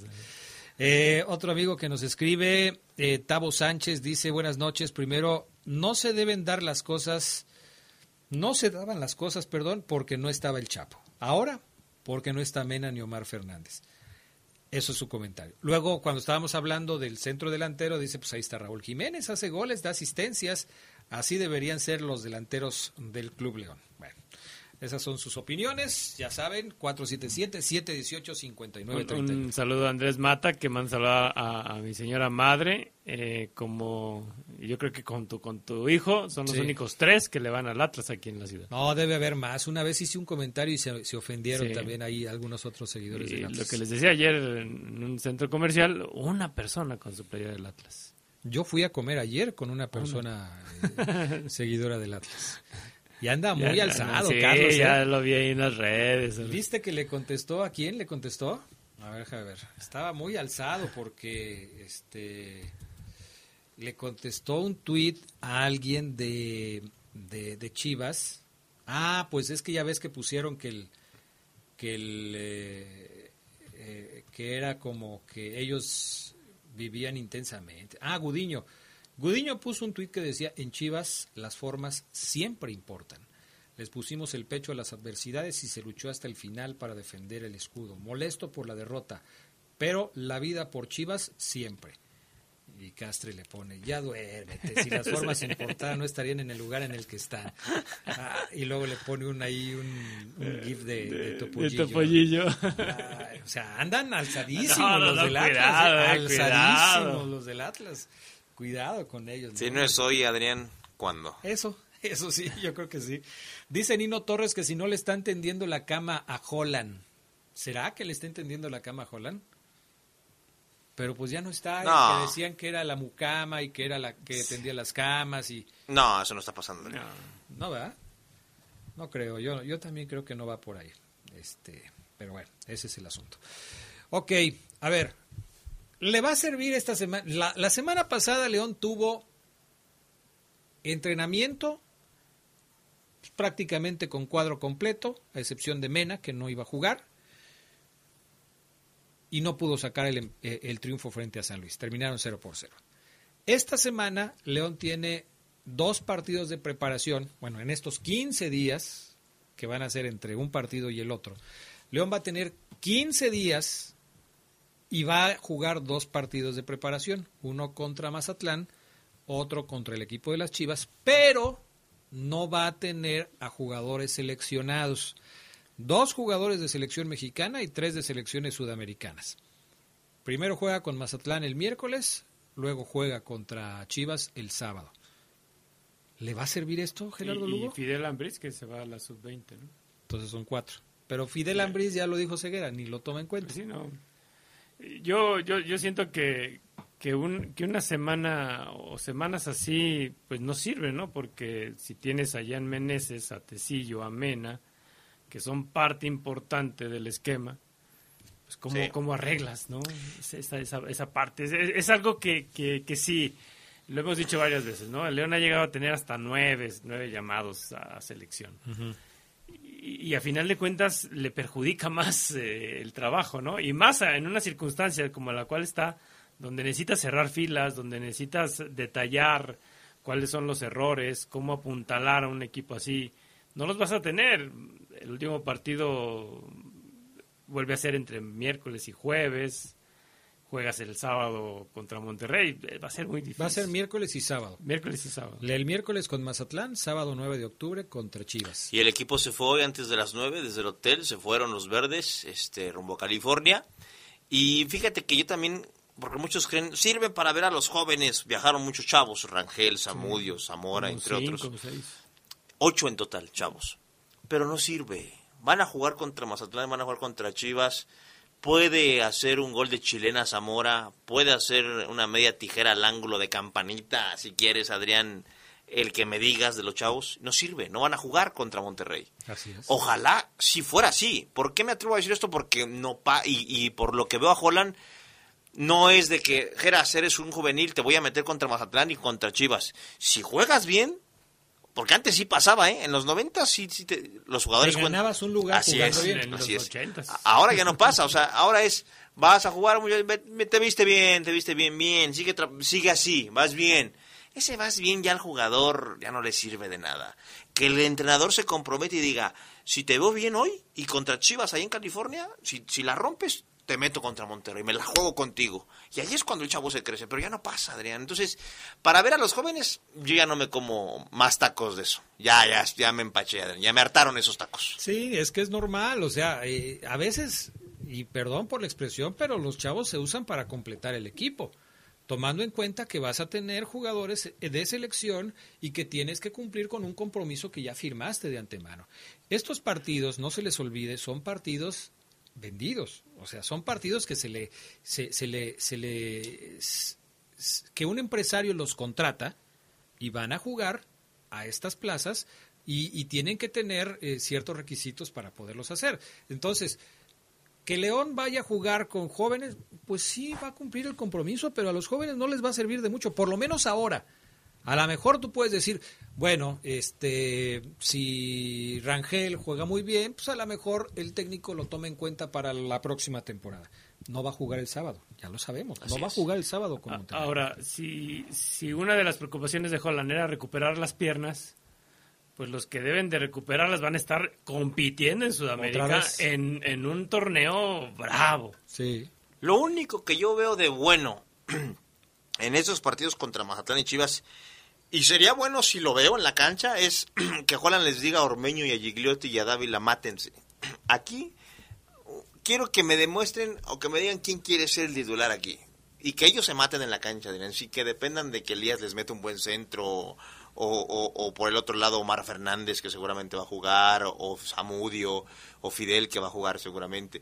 Que yo lo único que veo de bueno es que Ormeño haga doblete que Gigliotti haga triplete y que veamos quién lo hizo mejor porque hoy si, si, te- si nos preguntamos ¿Quién debe jugar contra Monterrey? Todos los tres vamos a decir, no, pues no sé. ¿Quién sabe, no? ¿Quién sabe? Pues que, que, juegue contra Monterrey y que más goles haga en esta gira. Ándale, puede ser. ¿Y por qué no lo haces extensivo a los demás miembros del equipo que no van a estar jugando en competencia? Ejemplo, Barreiro. Decirle, a ver, Barreiro, me han estado hablando mucho de ti. Dicen que no te he dado el lugar que te mereces en el equipo. Demuéstrame que estoy equivocado. Demuéstrame que tú debes ser el titular en la defensa central del equipo. A ver, mi estimado avión, eh, ¿ya no te llamaron a selección, avión? ¿Qué pasó contigo? No fuiste a selección nacional. Eh, me dicen que juegas bien como volante, como lateral derecho. Quiero que me demuestres que tienes la capacidad para tomar el reto de ser el titular en el equipo. Y demuéstrame que ya no te tengo que sacar, porque ya sentamos que la metió al avión, pero lo sacó de cambio al avión. No, es que no hay, no hay una constancia. O sea, si pones a Mosquera, luego lo sacas para meter al avión. Si pones al avión, luego lo sacas para meter a Mosquera. No hay una constancia, no hay una regularidad entre los jugadores. Yo, yo tomaría la, la propuesta de Oseguera y le agregaría los nombres de dos o tres jugadores para que las cosas fueran así. Así es. O sea, ok, mátense, estoy equivocado en lo que estoy, en las decisiones que yo estoy tomando, demuéstrenmelo. Demuéstrenme que, que, que, ustedes pueden ser titulares y que yo me estoy equivocando al dejarlos en la Incluso hasta una llamadita a Sudamérica. Ormeño, si te juntan 10 minutos, pues métele, porque acá yo voy a hacer esto con Dávila y con Gigliotti. O sea, porque también Ormeño pues sí, creo que ha faltado a sus oportunidades. ¿eh? Sí, desde luego no ha tenido quizás las que él hubiera pensado que iba a tener cuando llegó a León, pero también es cierto que las que ha tenido no las ha aprovechado. Y esto desafortunadamente, pues así es. En el fútbol las oportunidades se ganan en la cancha y creo que Ormeño todavía no puede decir que se las ha ganado. Mensajes de la gente. Gracias por transmitir los partidos, dice Francisco Guardia. Les comenté alguna vez que la gente pedía mucho que regresaran el Chapo y Navarro. ¿Ven cómo no es la solución? Solo que con Navarro mejoren tanto para volver a ganar, dice Francisco Guardia.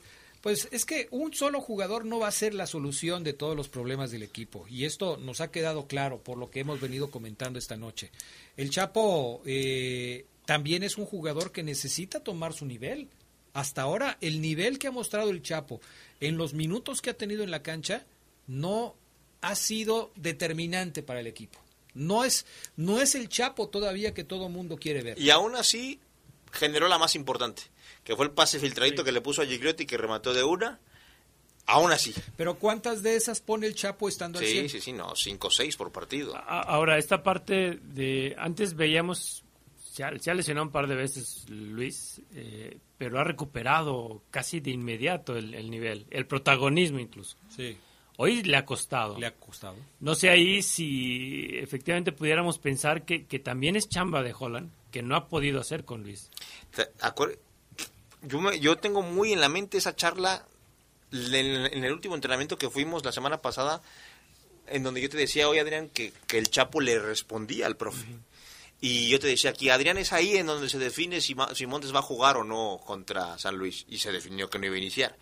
Y ahora tocamos y estoy casi seguro que Luis le dijo, profe, ok, pero si no me va a meter, eh, fíjese que esto, que esto y eso. Pero es que si te, yo estoy seguro que Montes quiso convencerlo de que a lo mejor podía iniciar el partido. Y Holland le explicó por qué no lo iba a meter. Yo creo que Holland, a partir de este partido en donde ya el equipo se ve igual, y cuando ve que Montes es el que le genera la más, la más importante, apuesto lo que quieran a que Montes. Y no por la expulsión.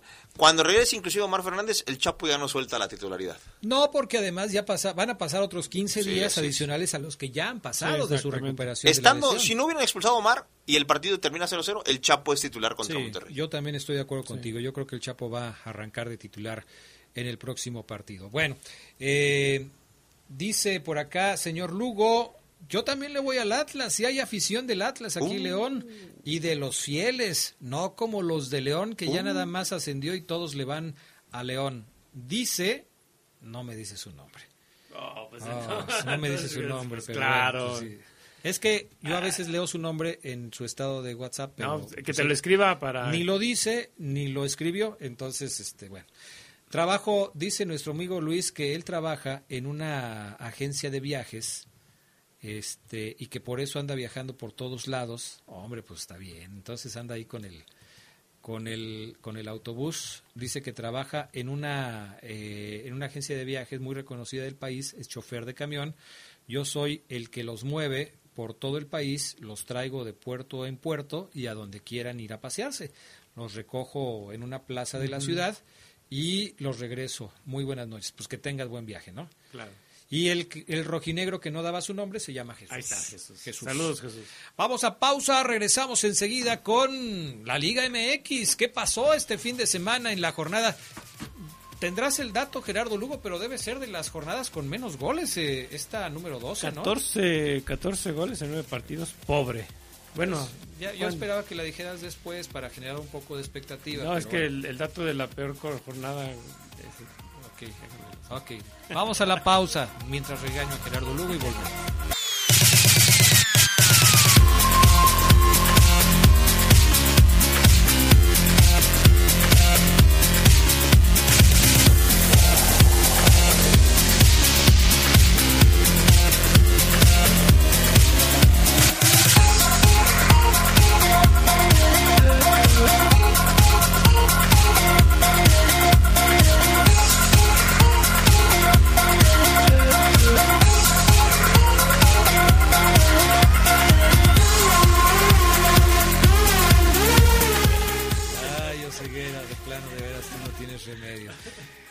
No tienes remedio. La, la sagacidad con la que. Una vez, no le- nunca les conté eso tampoco en la universidad. Una vez estaba un tema eh, con una maestra que nos caía muy bien porque tocaba la guitarra en las clases y de repente decía, hoy les voy a cantar una canción. Y se ponía a cantar y nos caía toda mal. y, y su clase era pesada porque era mucha metodología. Y un día estábamos hablando, no me acuerdo qué tema de, de- de- de- de la parte de la investigación, encuestas, no me acuerdo. Todos estábamos así bien al tiro, bien en grupos, así hacíamos hicimos grupos y de repente, no, el tema bien tenso. A ver, muchachos, ¿quién ya tiene su, su línea de investigación? Y, y de repente yo dije, esto está muy tenso, muy, muy... Levanté la mano Adrián y dije rápido el chiste. Dije, maestra, yo, a ver, jo- joven Oseguera, su equipo ya tiene algo. El primer equipo, caray, casi una hora. Aquí está. Y yo, maestra, no, yo, ¿usted cree que yo soy sexy? Y se muere de la risa. Me llovieron papeles, plumas. es, lo menos. Y, y le dije a la mamá, esto es para liberar un poco la tensión, estamos bien tensos todos. Yo no sé por qué era así, Adrián, no puede ser. De repente, ¿La maestra o tú? no yo. O sea, más bien, otra maestra me corre a la... Pero ya, Sí. como ya sabían que yo era el, el, el, cas- el- el cascarrillo. El cascabelito Sí, sí, de, la, de la clase. Me agrada que Oseguera diga, uh, a ver, diga Oseguera. Uy, uy, uy, uy, uy. Abrazo, Adrián Más Geras, cuando, se pelean, más cuando se pelean tú y Geras. No, yo nunca me pelearía con, con Oseguera. Digo, con, con Gerald Lugo. Lupillo Paredes tenía que ser el comentario. Lupillo, tengo una pregunta. ¿Eres pelón, pelón, pelón o te rasuras la cabeza? Totalmente calvo, Adrián. Peloncísimo. No puede ser, pero aquí, aquí en esta foto se ve que se rasura la cabeza.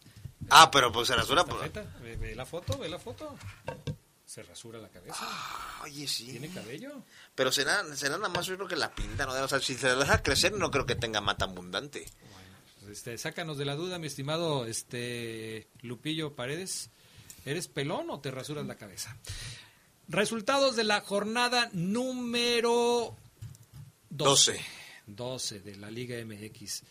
Qué feo ¿Qué fútbol, qué Les feo dije fútbol. el jueves, porque el viernes no, este, el jueves, que si había un resultado que podría romper la quiniela, era el Juárez contra Monterrey. Y sucedió. 3-1. Juárez le pegó al equipo de Monterrey tres goles a uno. ¿Sucedió? Ahí está el Tuca haciendo de las suyas frente a Monterrey. Increíble, ¿no, Adrián? Yo, yo sí veo increíble esta situación. Yo creo que el Tuca está ganándose una renovación de contrato con el equipo de, de, de los Bravos Para los que creíamos que el Tuca era es tan exitoso porque le armaban equipazos, Así es, así es. nos está dando una cachetada. Sí, sí, sí. Claro, que, claro, falta que se meta la liguilla, y- pero 3-1 al Monterrey. Oseguera, hoy Juárez está a un gol de estar en el, en el último lugar de la Yo reclasificación. sé, yo sé, yo sé. A un gol. Tremendo. Porque tiene los mismos puntos que Pachuca, Guadalajara y Mazatlán. Y para un equipo que, que, que se fueron con Marco Fabián y que no sabía cómo armarse, lo que está haciendo ya es bueno. Ya es bueno. Es buenísimo, es buenísimo lo que está haciendo el Tuca Ferretti, porque yo creo que es expectativa contra realidad. Y a final de cuentas la expectativa era esa que tú decías. A ver, si es cierto, Tuca, eres muy bueno. A ver, con estos que no Y los mira, conoce nadie. y mira. Ahí está, ahí está el Tuca Ferretti. Que, que su auxiliar técnico es Rafa Puente Jr. ¿Sabían ese dato? ¿No? El auxiliar técnico de el Tuca Ferretti. Viene, vino aquí con... Yo no lo vi, fíjate. Rafa. No, no puse atención. Casi nunca pongo atención en los auxiliares del rival. Rafa Puente Jr. es el auxiliar de Ricardo Ferretti. ¿Sí? El Guama se la consiguió ahí. Eh, seguramente, seguramente sí. Este, pero no le quites mérito a las relaciones públicas de Rafa Puente Jr. Nah, va para Adrián. No, pues. De hecho, de hecho estuvo, estuvo aquí en el partido. Bueno, ese partido. ¿Sabes también quién es auxiliar? Diego Mejía. Diego Mejía, el que estuvo aquí. Diego Andrei Mejía. Mejía. También. Golazo de O volea, sea- ¿se acuerdan que hizo aquí? Oh, sí. Y, y, o sea que, que el Tuca renovó a todo su cuerpo técnico. Ya adiós al Chima y a todos los demás. Sí. A Hugo Hernández. A Mejía, Miguel Mejía Barón. Bueno, Miguel Mejía Barón se fue de director deportivo de Pumas. De Pumas. En fin, Pachuca le ganó 2 por 1 al Puebla, otro resultado que llama la atención, 2 por 1 de, de- de Pachuca al Puebla, el 1 por 0 de Santos al Mazatlán, ¿cómo le costó trabajo a- al Santos ganarle al Mazatlán? Eh, el Y de clásico, penal. Sí, de penal, el clásico tapatío que se define a favor del Atlas, ahorita platicamos del clásico porque yo creo que vale la pena dedicarle su tiempo aparte. El Toluca y uno, eh, 1-1 con el Querétaro. Híjole. También los últimos resultados del Toluca han venido a menos, ¿eh? Este, este contra Gallos, yo creo que lo tenían contemplado de que lo tenían palomeado. Este lo ganamos. Yo- lo ganó. y, y el equipo, yo vi el partido, Adrián, lo sé, yo, yo veía los jugadores y ya, ya lo ganamos. Porque eran los últimos minutos y Toluca tocaba la pelota de una forma que te, de- te- de- a mí me, me, me daban a entender eso. No, Toluca siente que ya lo ganó. O sea, este partido Toluca siente que no se lo van a sacar. Y pum, centro, rebote, gol. Increíble. Luego también el clásico capitalino, América Pumas, ahorita lo platicamos, y el Tigres contra Necaxa 0-0. Eh, yo quiero que platiquemos del Cruz Azul contra... No, no, contra Ya, no, ya te no. tengo el dato de los goles, ¿eh? Sí, a ver. Ya, mira, en esta jornada eh, se anotaron eh, 14, 14 goles Ajá. con 9 partidos. En la jornada 10 se anotaron 11 goles, pero está un partido pendiente. Ok. Y en la 6 se anotaron 12 goles con los 9 partidos jugados. Qué bajo, la verdad, eso comentario es general. Yo he visto varios partidos, de repente campechaneo y veo otros equipos. Qué partidos tan aburridos. O me ha, aven- Sí, me ha aventado muchos. yo. Muchos, Adrián. ¿Cuál ha sido el último partido que dijeras, ah, cómo me divertí ahora sí viendo este partido? Qué buen partido de fútbol me aventé esta, este, en este día. Híjole, Sí, no tienes sé. que hacer memoria, o sea, no te brinca rápido el dato, o sea, como que Yo sí creo tienes que ponerte a pensar. Y fueron ¿eh? los de León, yo creo, Adrián.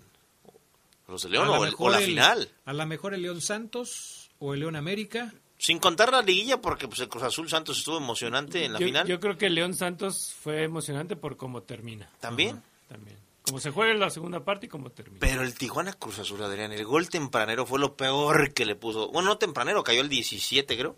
El gol de Romo fue lo peor que le pudo pasarle al partido. Cruz Azul defendiendo, reventando la pelota a cualquier parte, no la desesperaba, como no la agarraba, no tocaban, hagan algo. Encima Tijuana, pero sin idea. Y cuando le pegan bien sabroso a la pelota, Corona vuela como si tuviera 20 años y se la saca casi del ángulo. Pero el partido aburrido en serio, ¿eh? ¿Por qué dice Hermosillo que Corona ya se tiene que retirar? Eh, no lo sé. Pues yo creo que... Uy, yo también yo soy de los que creso. Pero no cometió ningún error. Bueno, en este partido no, quizás en los en los partidos de la Campeones Cup, ¿no? Cuando le meten un gol así bien raro, Bien, que, que pone las manos y se le va por un ladito la, la pelota. Creo que después de ese gol fue cuando Hermosillo pone un comentario en Twitter que dice que Corona ya deje al Cruz Pues. Corona le respondió este fin de semana sacando una al ángulo, muy a mano cambiada. Puf. Es buen portero Corona. Pero sí, Adrián, ya. Bueno, pero Ya, porque si no, Cruz Azul va a cometer el error de dejar ir a... a ¿Cómo se llama el de Veracruz? ¿ha jurado? A Jurado y al otro Gudiño. Y va a terminar contratando a el que sea. Pero, pero eso sería el mejor de los casos. En el peor de los casos no se van y se quedan a comer banca hasta que ya se conviertan en Como- veteranos como pasó- Gart. o como le pasó a, lo- a Ojitos Mesa, ¿no? O sea, tanto tiempo estar, o como le está pasando al, portero que es suplente de, de Paco a Jiménez, en el América. O sea, Jiménez es para que fuera titular en cualquier equipo. Y no lo ponen a jugar porque el portero titular es Paco Memo y él juega dos partidos al año. Yo creo que la historia de Chuy Corona se va a parecer mucho a la del Conejo. El Conejo fue campeón con Pachuca también ya siendo un veteranazo, siendo figura en aquella final contra Monterrey, ¿se acuerdan esa tajada dramática, espectacular? Eh, y Chuy Corona fue campeón ya muy veterano con Cruz Azul. Yo creo que ya este es el cierre, Adrián, y yo creo que se retira en este último año. Yo creo que en julio... Ahora, el Conejo, el conejo se retiró en un torneo donde ya no jugó, ¿no? Así es. Donde Blanco lo, Porque yo creo que Chuy Corona, pese a la buena tajada que estoy reconociendo hizo contra Tijuana, ya no, ya no marca tanta diferencia, Chuy. Es, es buen arquero, sí, sí, es muy buen arquero. Pero yo siento que Jurado y Gudiño pueden tapar lo que él tapa ya, inclusive a lo mejor ya más, como esa que se le fue. Por, ¿Y cuál de los dos pondrías? ¿A, Gudiño o a Jurado? A mí me gusta mucho Jurado. Es bueno, es bueno. Ahora, ya es un sistema lo de, lo de Reynoso, de la rotación de los futbolistas en Cruz Azul, porque pareciera que, que ya es eh, cada partido cambiar la alineación, cada partido cambiar la alineación. Ahora no está jugando el cabecita Rodríguez, Supongo que porque, según la apreciación de su técnico, está bajo de juego. Eh, es un sistema ya lo de Reynoso porque así fue campeón con Cruz Azul. No mantenía mucho las alineaciones del equipo. No, y, jugaba igual. Yo creo que las veces que Cruz Azul quiso ser más abierto le fue, le fue mal. Y, yo creo, y también no llevaba un paso bueno en el torneo, entonces yo creo que Reynoso dijo, a ver, vamos otra vez a, a recular y a jugar feo para ganar puntos. Y míralo, ya brincó hasta la sexta posición. Increíble. Pues Jugando feo. O ¿eh? sea, eh, eh, ¿qué es lo curioso, no? ¿Te acuerdas que no te gustaba, que decías que Cruz Azul jugaba feo cuando fue campeón? ¿Te acuerdas que aquí nos dimos un agarrón? Sí, pero feo. Hoy juega dos Casi perdemos la amistad. Tres veces más feo. Y sí. Y, y, yo creo que... Pero ahora, además de que juega más feo, ni siquiera está arriba. Así es. pero ¿sabes qué? Cruz Azul llegó, cambió a su chip. O sea, Cruz Azul se cansó de tener torneos jugando espectacular, Adrián, mejor que nadie. Aquel del Chelito, Abreu, Pereira, eh, Núñez. El Cruz Azul de la Libertadores. Ese, o los Cruz Azul de, más adelante jugaba hasta del Diego Latorre, jugaba hermoso a la pelota.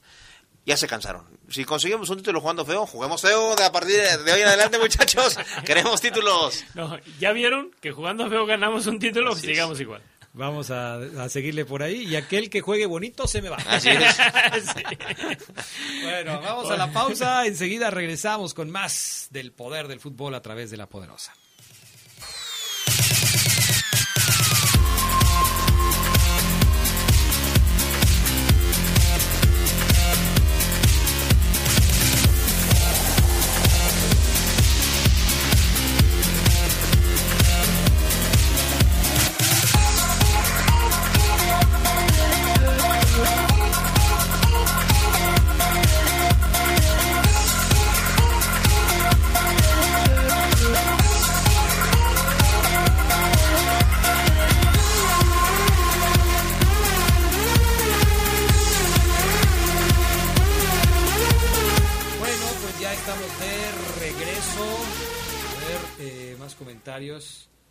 A ver, Lupillo Paredes. Toda mi vida me he rasurado y ahora que ya me quiero dejar crecer el pelo me di cuenta que ya no me sale. Vengo de abuelo y tíos calvos. Ay, Lupillo, no te digo. Bueno, pues así pasa, ¿no? Ni modo. Ahora aguantar vara, pues ya que... Y uno que trata, Lupillo, de mantener lo que tiene. Este, nuestro buen amigo que también nos está escribiendo aquí, Tavo Sánchez, que participa mucho con nosotros, dice, pero lo sorprendente de Juárez es que en minutos le metió los tres goles al equipo de Monterrey. Y sí, o sea, si tú ves los datos de los goles, la verdad es que fueron muy rápidos y sí. A ver, sobre la pregunta que hicimos hoy en el Poder del Fútbol, hay algunas respuestas que son que son interesantes. Vamos a leerlas. Primero, saludos a Liz, que siempre nos sí, está saludos. Eh, gracias, mi estimada Liz, por estar acá con nosotros. A ver, tenemos pregunta en el poder del fútbol. Algunas respuestas que nos han dado. Dice, por ejemplo, Gedúa, que se vaya, que se vaya a Holland, supongo yo, ¿no? ¿Cuál puede ser la es que la pregunta dice, ¿cuál crees que pueda ser la solución de Holland para que León vuelva a ganar? Y dice, pues que se vaya, que se vaya Holland. Omar Moreno, los jugadores no entienden su sistema ante San Luis. vía Colombato, a Elías y a Dávila preguntando, ¿cómo? Elías volteó y le dijo, no entiendo. Jorge Carrera, necesitamos que Holland sea más humilde y combine intensidad con un buen trato de balón para que el equipo recobre la memoria. Eh,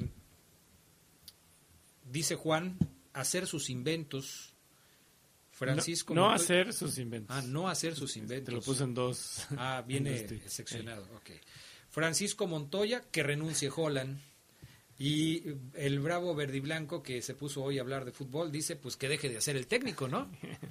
Pues ahí están algunas respuestas de, de, la gente sobre la pregunta que hicimos hoy en Twitter. Las otras las hemos dado a conocer conforme nos han ido llegando los mensajes aquí al WhatsApp de la poderosa 477-718-5931. Gerardo Lugo, clásico capitalino, América contra Pumas. Está claro que el América le tiene tomada la medida a los Pumas de la universidad. Clarísimo, clarísimo que esto es así. Eh, América no tiene jugador. Al América le pasa algo más o menos como a lo de León en cuanto a los delanteros. Sus delanteros no anotan. No hay goles de Viñas, no hay goles tantos de Henry Martín como se quisiera, no hay tantos goles de Roger Martínez. Eh, yo estaba buscando en la tarde al eh, mejor goleador del equipo americanista, no encontré a ninguno de los que te dije.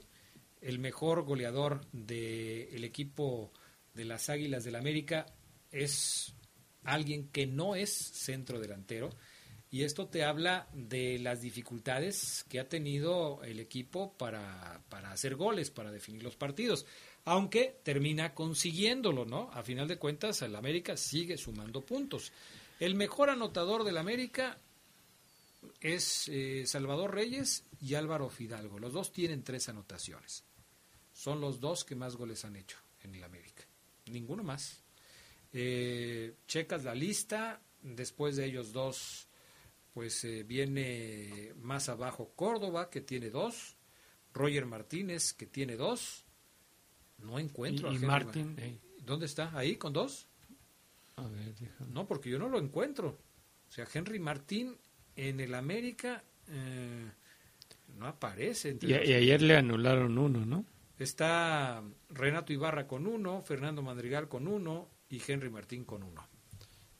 Y Mauro Laines con uno. Y Víctor Aguilera con uno. Y Richard Sánchez con uno. O sea, no anotan gol los centros delanteros. El América, ¿crees que le vayan a reclamar a Solari en algún momento lo que está pasando con el equipo?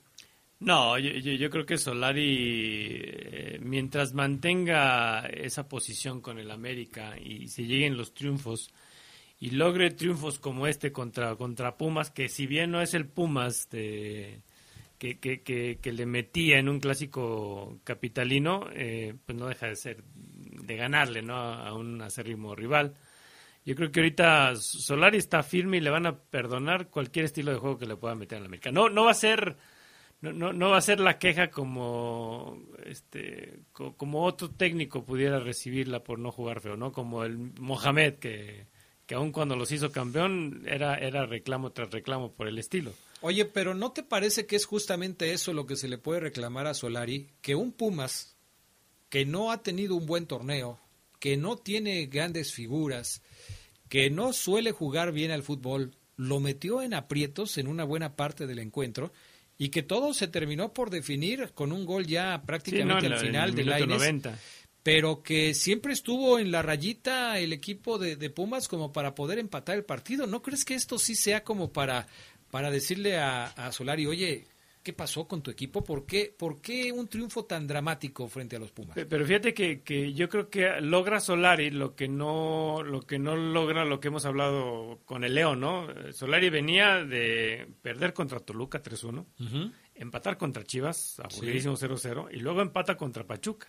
O sea, ya los resultados no se le estaban dando. ¿Qué era lo más importante para el América? Recobrar un triunfo. Sí. Y yo creo que, esa parte Solari la entiende bien, ¿no? América no ha sido espectacular, pero vuelve a ser ese, ese América que no tuvo, o sea, aun cuando el, el 1-0 se mantuvo por mucho tiempo, no, no hubo peligro que, que, que, Pumas le empatara. O sea, no hubo esa sensación de que, de que se jugara o de que Pumas incluso pudiera lanzarse al abordaje buscando el empate, no, siempre lo tuvo maniatado al, a y, Pumas. y, es que además pues no se ve cómo Pumas puede hacer eso, Gerardo. O sea, a final de cuentas Pumas es un equipo muy limitado hoy. Los jugadores extranjeros que trajeron para, para el equipo universitario, la verdad ninguno ninguno te da la sensación de que haya sido una buena contratación.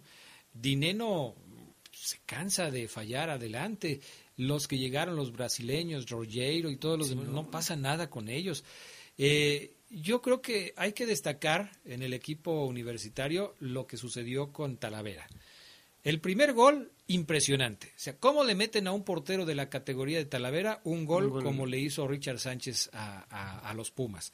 Claro, y lo platicaba yo con Charlie en la tarde, pues Talavera estaba jugando adelante, él acompañaba la salida del equipo, se movió como se iban moviendo la pelota, y cuando pierde el balón el equipo eh, de universidad, lo sorprenden con un disparo lejano que además tenía cierto grado de dificultad porque no era un disparo frontal, era un disparo angulado. El, eh, Richard Sánchez dispara casi pegado a la línea de banda y eh, pues consigue un gol muy vistoso que Talavera, pues yo creo que no tiene nada más que aplaudir el gol que le hace Richard Sánchez. Pero el segundo gol se lo meten entre él y el poste, Laines. Eh, es una jugada en donde eh, me parece que Talavera trata de, de, achicar y de cuidar su poste. Y por una rendija lo mete Mauro Laines. Bueno, y que también Laines se mete hasta la cocina, ¿no? O sea, también esa parte este, prácticamente le hicieron ahí el pasillo a Laines para que entrara y, rematara de, una manera muy fácil. Yo, creo que aquí ni siquiera vemos a un Andrés Lilini que ha logrado tener clic con, este nuevo Pumas, ¿no?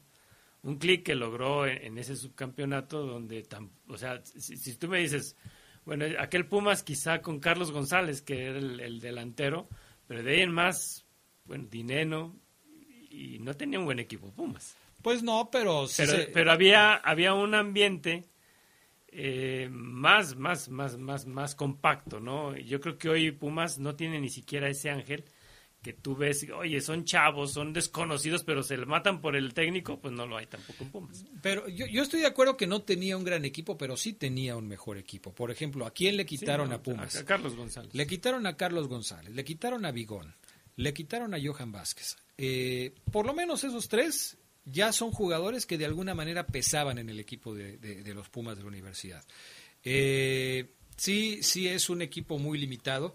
Y, aquí viene la siguiente pregunta, porque en ese afán de conseguir responsables o culpables de la situación de Pumas, puedes eh, hablar desde el patronato de Pumas que toma las decisiones sobre las contrataciones y las salidas de los jugadores, puedes hablar de la dirección deportiva que estaba a cargo de Chucho Ramírez, Puedes hablar de la dirección técnica que le compete a Lilini, puedes hablar de la falta de experiencia, de capacidad, de ganas de los jugadores, pero finalmente el que se va a ir va a ser Lilini. Y ya no falta mucho para que se vaya. ¿eh? Yo en la tarde estuve esperando que Pumas anunciara la salida de Lilini después de haber perdido el clásico capitalino y no lo han echado. No sé si porque no encuentran una opción viable si alguien quiera ganar lo que le estaban pagando a Lilini, que no debe ser mucho, porque Lilini me parece que, y, recordamos bien cómo se dieron las cosas, Lilini en las primeras conferencias de prensa a las que asistía cuando el equipo andaba bien, eh, decía, nada más que aguas, yo no soy eh, el sucesor, yo vengo a hacer un trabajo de interino. Por, más tarde que temprano yo voy a regresar a las fuerzas básicas de Pumas. Hoy no se ve que esto vaya a suceder si Lilini se va, se va a ir de Pumas. Le, va a pasar la maldición del interino. Pues sí. Primero agarra la chamba, eh, le va bien un rato y después lo corren de la institución. exactamente. Y, Lilini no va a regresar como, como encargado de fuerzas básicas de Pumas y es una lástima porque sí me parece que había hecho un trabajo interesante. Yo no culparía, yo no culparía a Lilini como el principal responsable de lo que le está pasando a Pumas. Yo creo que son más responsables los integrantes del patronato, eh, de lo que está sucediendo. Yo no veo a Lilini pidiendo a un tal Rollero para que venga a jugar con la escuadra universitaria.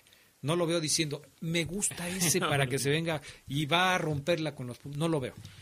Pero hace, hace cuánto que Pumas, bueno, Pumas nunca ha sido, este, ya en, mucho, en que un par de décadas, un, un, club de fútbol que, que, aunque dependa de la universidad, pues que le invierta a un equipo, ¿no? O sea, yo creo que aquel Pumas de Ferretti, de Luis García, de Claudio Suárez, de Patiño, de España.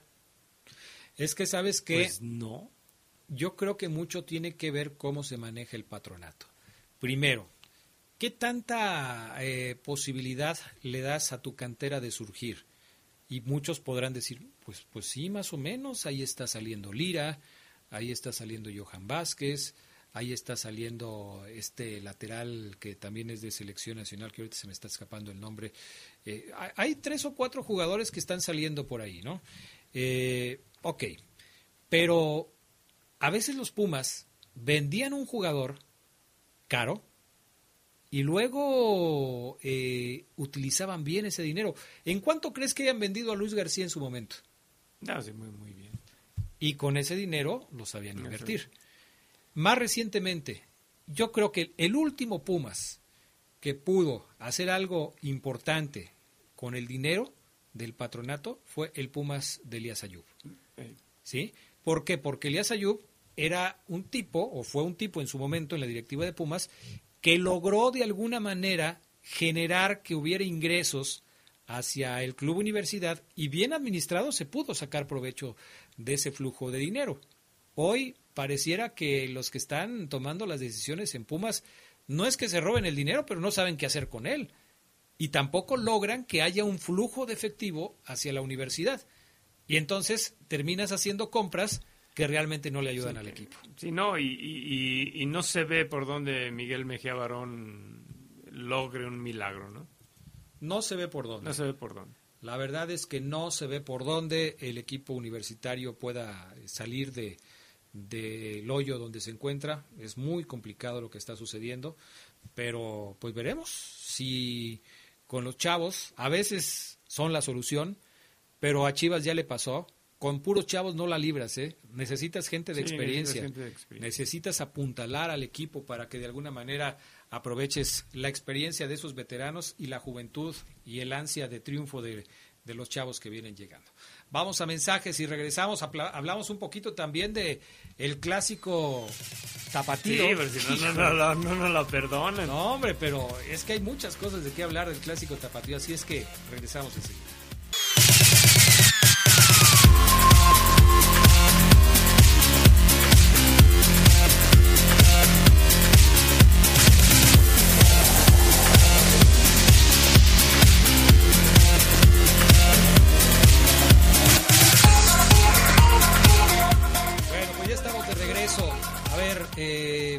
Mensajes de la gente. Mm, acá lo tengo. Eh, Francisco Guardia dice, Adrián, lo que pasa es que el equipo chico se crece con el grande. Igual lo hizo Chivas con el América.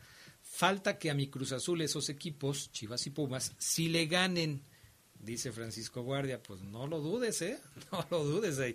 En el fútbol mexicano ahorita pasa cualquier cosa. Ves resultados increíbles no me sorprendería que se dieran ese tipo de resultados eh, próximamente en la Liga Mexicana. A ver, clásico tapatío. Chivas contra Atlas. Se juega en la casa del rebaño. Pronto el Guadalajara se queda con dos jugadores menos, dos expulsados, que desde luego pues afectan el desempeño del equipo. No puedes jugar con nueve elementos y suponer que el partido va a ser igual. Sin embargo, hay que destacar que Guadalajara, a pesar de jugar con nueve elementos, siguió generando ocasiones de peligro. Hay una jugada que pierde Barbosa en el segundo tiempo, eh, que por poco y se convierte en un contragolpe, Gerardo Lugo, que hubiera sido el acabose para el Atlas, porque les meten un gol ya casi para acabar el partido. Es increíble. Yo se lo decía a Carlos ayer, digo, es que no es posible que el Atlas haya jugado como jugó ha recibido muchas críticas el Atlas. Muchas críticas de gente que piensa que el Atlas se achicó ante Chivas y que simplemente utilizó una estrategia eh, quizás demasiado eh, conservadora para no perder eh, la oportunidad de ganar a Chivas. Es que si, si, analizamos el partido que gana el Atlas contra el León, pues también, o sea, juega, juega bien porque tenía una estrategia que hacer, ¿no? Se echa para atrás el primer tiempo, anota temprano, es contundente, el segundo lo juega todavía ya un poquito más abierto, también aprovechando que León eh, se, se, desordena. O sea, el, el, Atlas no ha sido un, equipo que, ha propuesto, pero ha jugado bien y tiene gente, y tú lo has mencionado muchas veces, ¿no? Con Quiñones y con Furch adelante, que saben aprovechar esas oportunidades. Sí, efectivamente, yo siento que el Atlas no puede estar muy orgulloso por la forma de jugar, más sí está orgulloso porque le gana a, las Chivas en un clásico que yo he vivido, he vivido toda una semana de, de, clásico en Guadalajara cuando mi hermano Bicho vivía allá. Y la verdad es una pasión. O sea, en Guadalajara hay más gente del Atlas que de las Chivas. Sí, ¿verdad? Hay, hay más gente del Atlas que de las Chivas. Y ganar la, las Chivas es lo máximo. Quizá a la fría Diego Coca diga, ¿sabes qué? Pues sí, ganamos. La gente está contenta con el Atlas en, en la cima, pero yo creo que Coca sí tiene que revisar bien las formas en cómo va a llegar una fase del torneo donde no puede jugar así. Sí, definitivamente así es. Eh, yo creo que el Atlas estaba necesitado de ganar el clásico. Sí. Durante muchos clásicos Chivas les ha puesto el cascabel y esto de alguna manera a los del Atlas les molestaba mucho. Y cuando tuvieron la oportunidad de ganar, pues la aprovecharon. La aprovecharon. Como, como, sea, como sea que haya sido. Ahora, a mí sí me gustaría destacar dentro de los jugadores del Atlas lo que viene haciendo eh, un hombre que conocemos muy bien como lo es Aldo Rocha. Aldo Rocha. Está convertido en un jugadorazo Aldo Rocha, ¿eh? Sí. Es un jugadorazo. A mí me llama la atención que Aldo no, no le hayan llamado a la selección nacional y que en cambio hayan llamado a otros futbolistas en esa posición que quizás no hayan tenido una regularidad tan importante como la ha tenido Aldo Rocha con las Chivas. Sí, tan solo el, tenerlo, ¿no? En la selección, en la lista, que, que, vaya, que, se empape. Quizás no iba no va a jugar porque sabemos bien quiénes son los titulares en esa posición. Eh, pero, pero yo creo que sí merecía la pena Aldo Rocha. No, está tan bien que se atreve a anotar goles como los que hizo el sábado.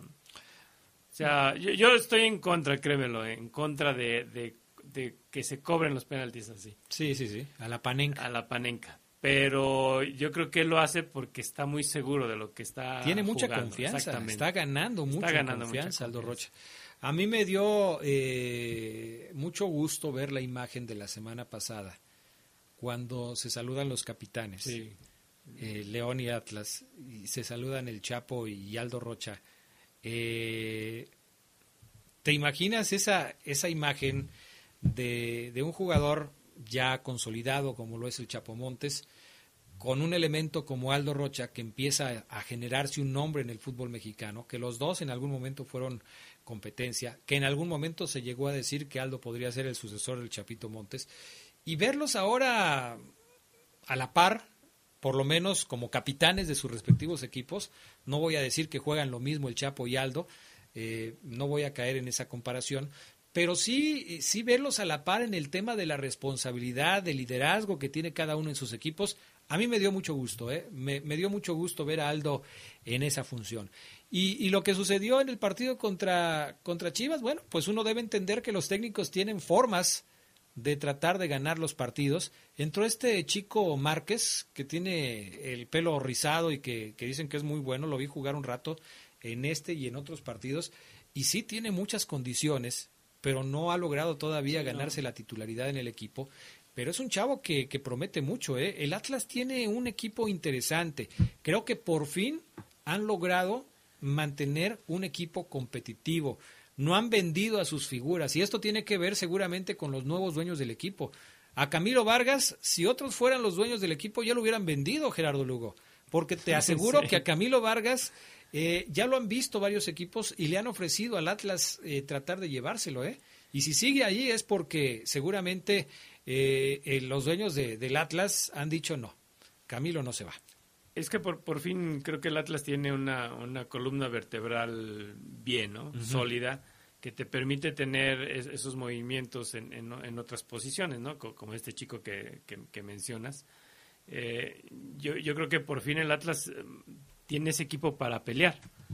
Y más cuando tienes a un, a un atacante como, como Furch, que, que, recordamos cuando llegó al Atlas, pues llegó a lesionarse y estuvo fuera un, un buen ratito. Yo creo que hoy Furch vuelve a tener ese, ese, ese nivel de, letalidad que, que, todo, delantero debe, debe de dar, ¿no? Yo creo que, que, esta parte sí es muy importante. Hablabas de Aldo y ahorita checaba el dato, ya más de 13 goles en primera división. Para un contención. Para un contención. Que seguramente no es el, prototipo del goleador de un equipo, ¿no? si, ya aquí en León ya había marcado sus, sus, sus goles, en Morelia este, todavía yo creo que reafirmó más esa condición y ahora lo que está haciendo lo que está haciendo con el Atlas pues es muy muy bueno ¿no? sí yo creo que lo está haciendo muy bien ahora Guadalajara eh, bueno primero Atlas para terminar con el tema del Atlas ¿Le ves patas para campeón al Atlas, así como va? Porque llegó a estar como primer lugar de la tabla el sábado antes de que jugara el América, ¿eh? Fíjate que, que yo todavía lo, no lo pondría como dentro de los primeros dos, porque creo que hay, eh, equipos como Monterrey o el mismo América, eh, son equipos con mucho oficio. Y quizá eso le pueda pegar al Atlas, como ya le pasó en la liga pasada.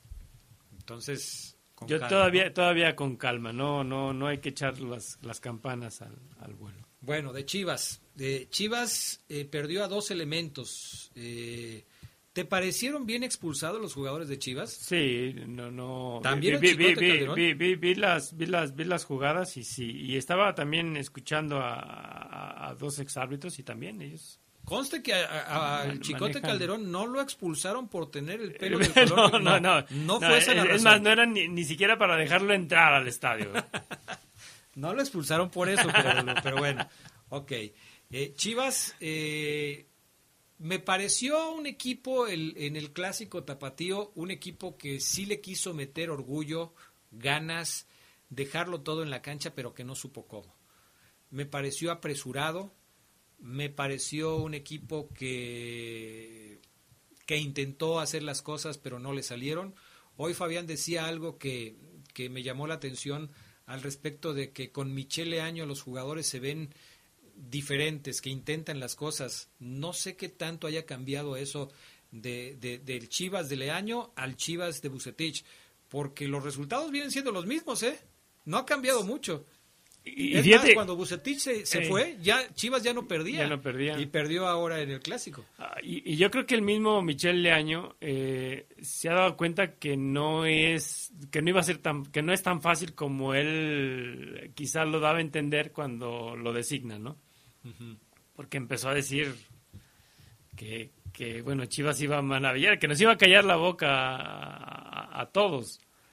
Y empata con el América y él dice que, Chivas juega apegado a la historia del rebaño, un equipo que, yo te lo decía en la tarde, un equipo que, que en siete partidos no, no, ha logrado meter gol y que en los últimos cinco partidos también este, no, pues, no, no, suma de, de, a tres. Yo creo que Michel ya ahora sí él, él comenta, bueno, probablemente no me quede, porque yo creo que ya también está viendo que Chivas necesita una, una operación, una cirugía, una mayor. cirugía mayor, exactamente. Bueno, y el tema de, de, este video, ¿por qué, por qué se graban? ¿Por qué suben estos videos? ¿Por qué? Digo, ya les ha pasado mucho a los jugadores de Chivas, sobre todo a los de Chivas. Alexis Vega, Uriel Antuna, ahora fue Gudiño con Alexis Vega. Eh, ¿Por qué lo hacen? O sea, si ya saben que, que van a ser sujetos de la...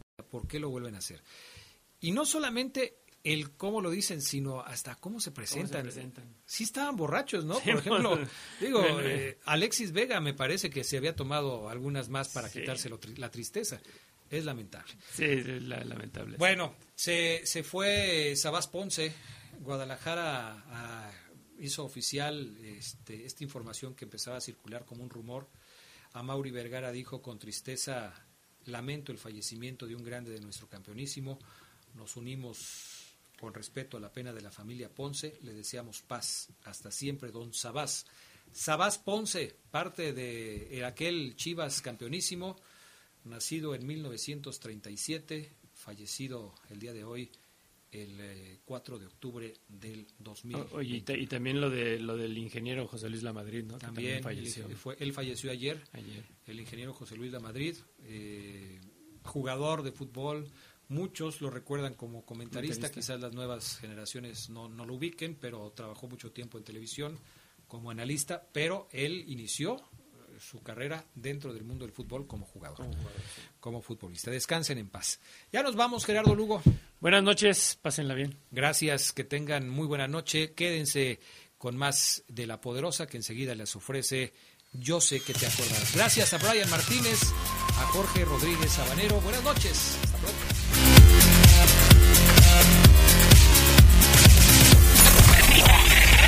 Hemos concluido una edición más de su tradicional programa, El Poder del Fútbol. Hasta la próxima.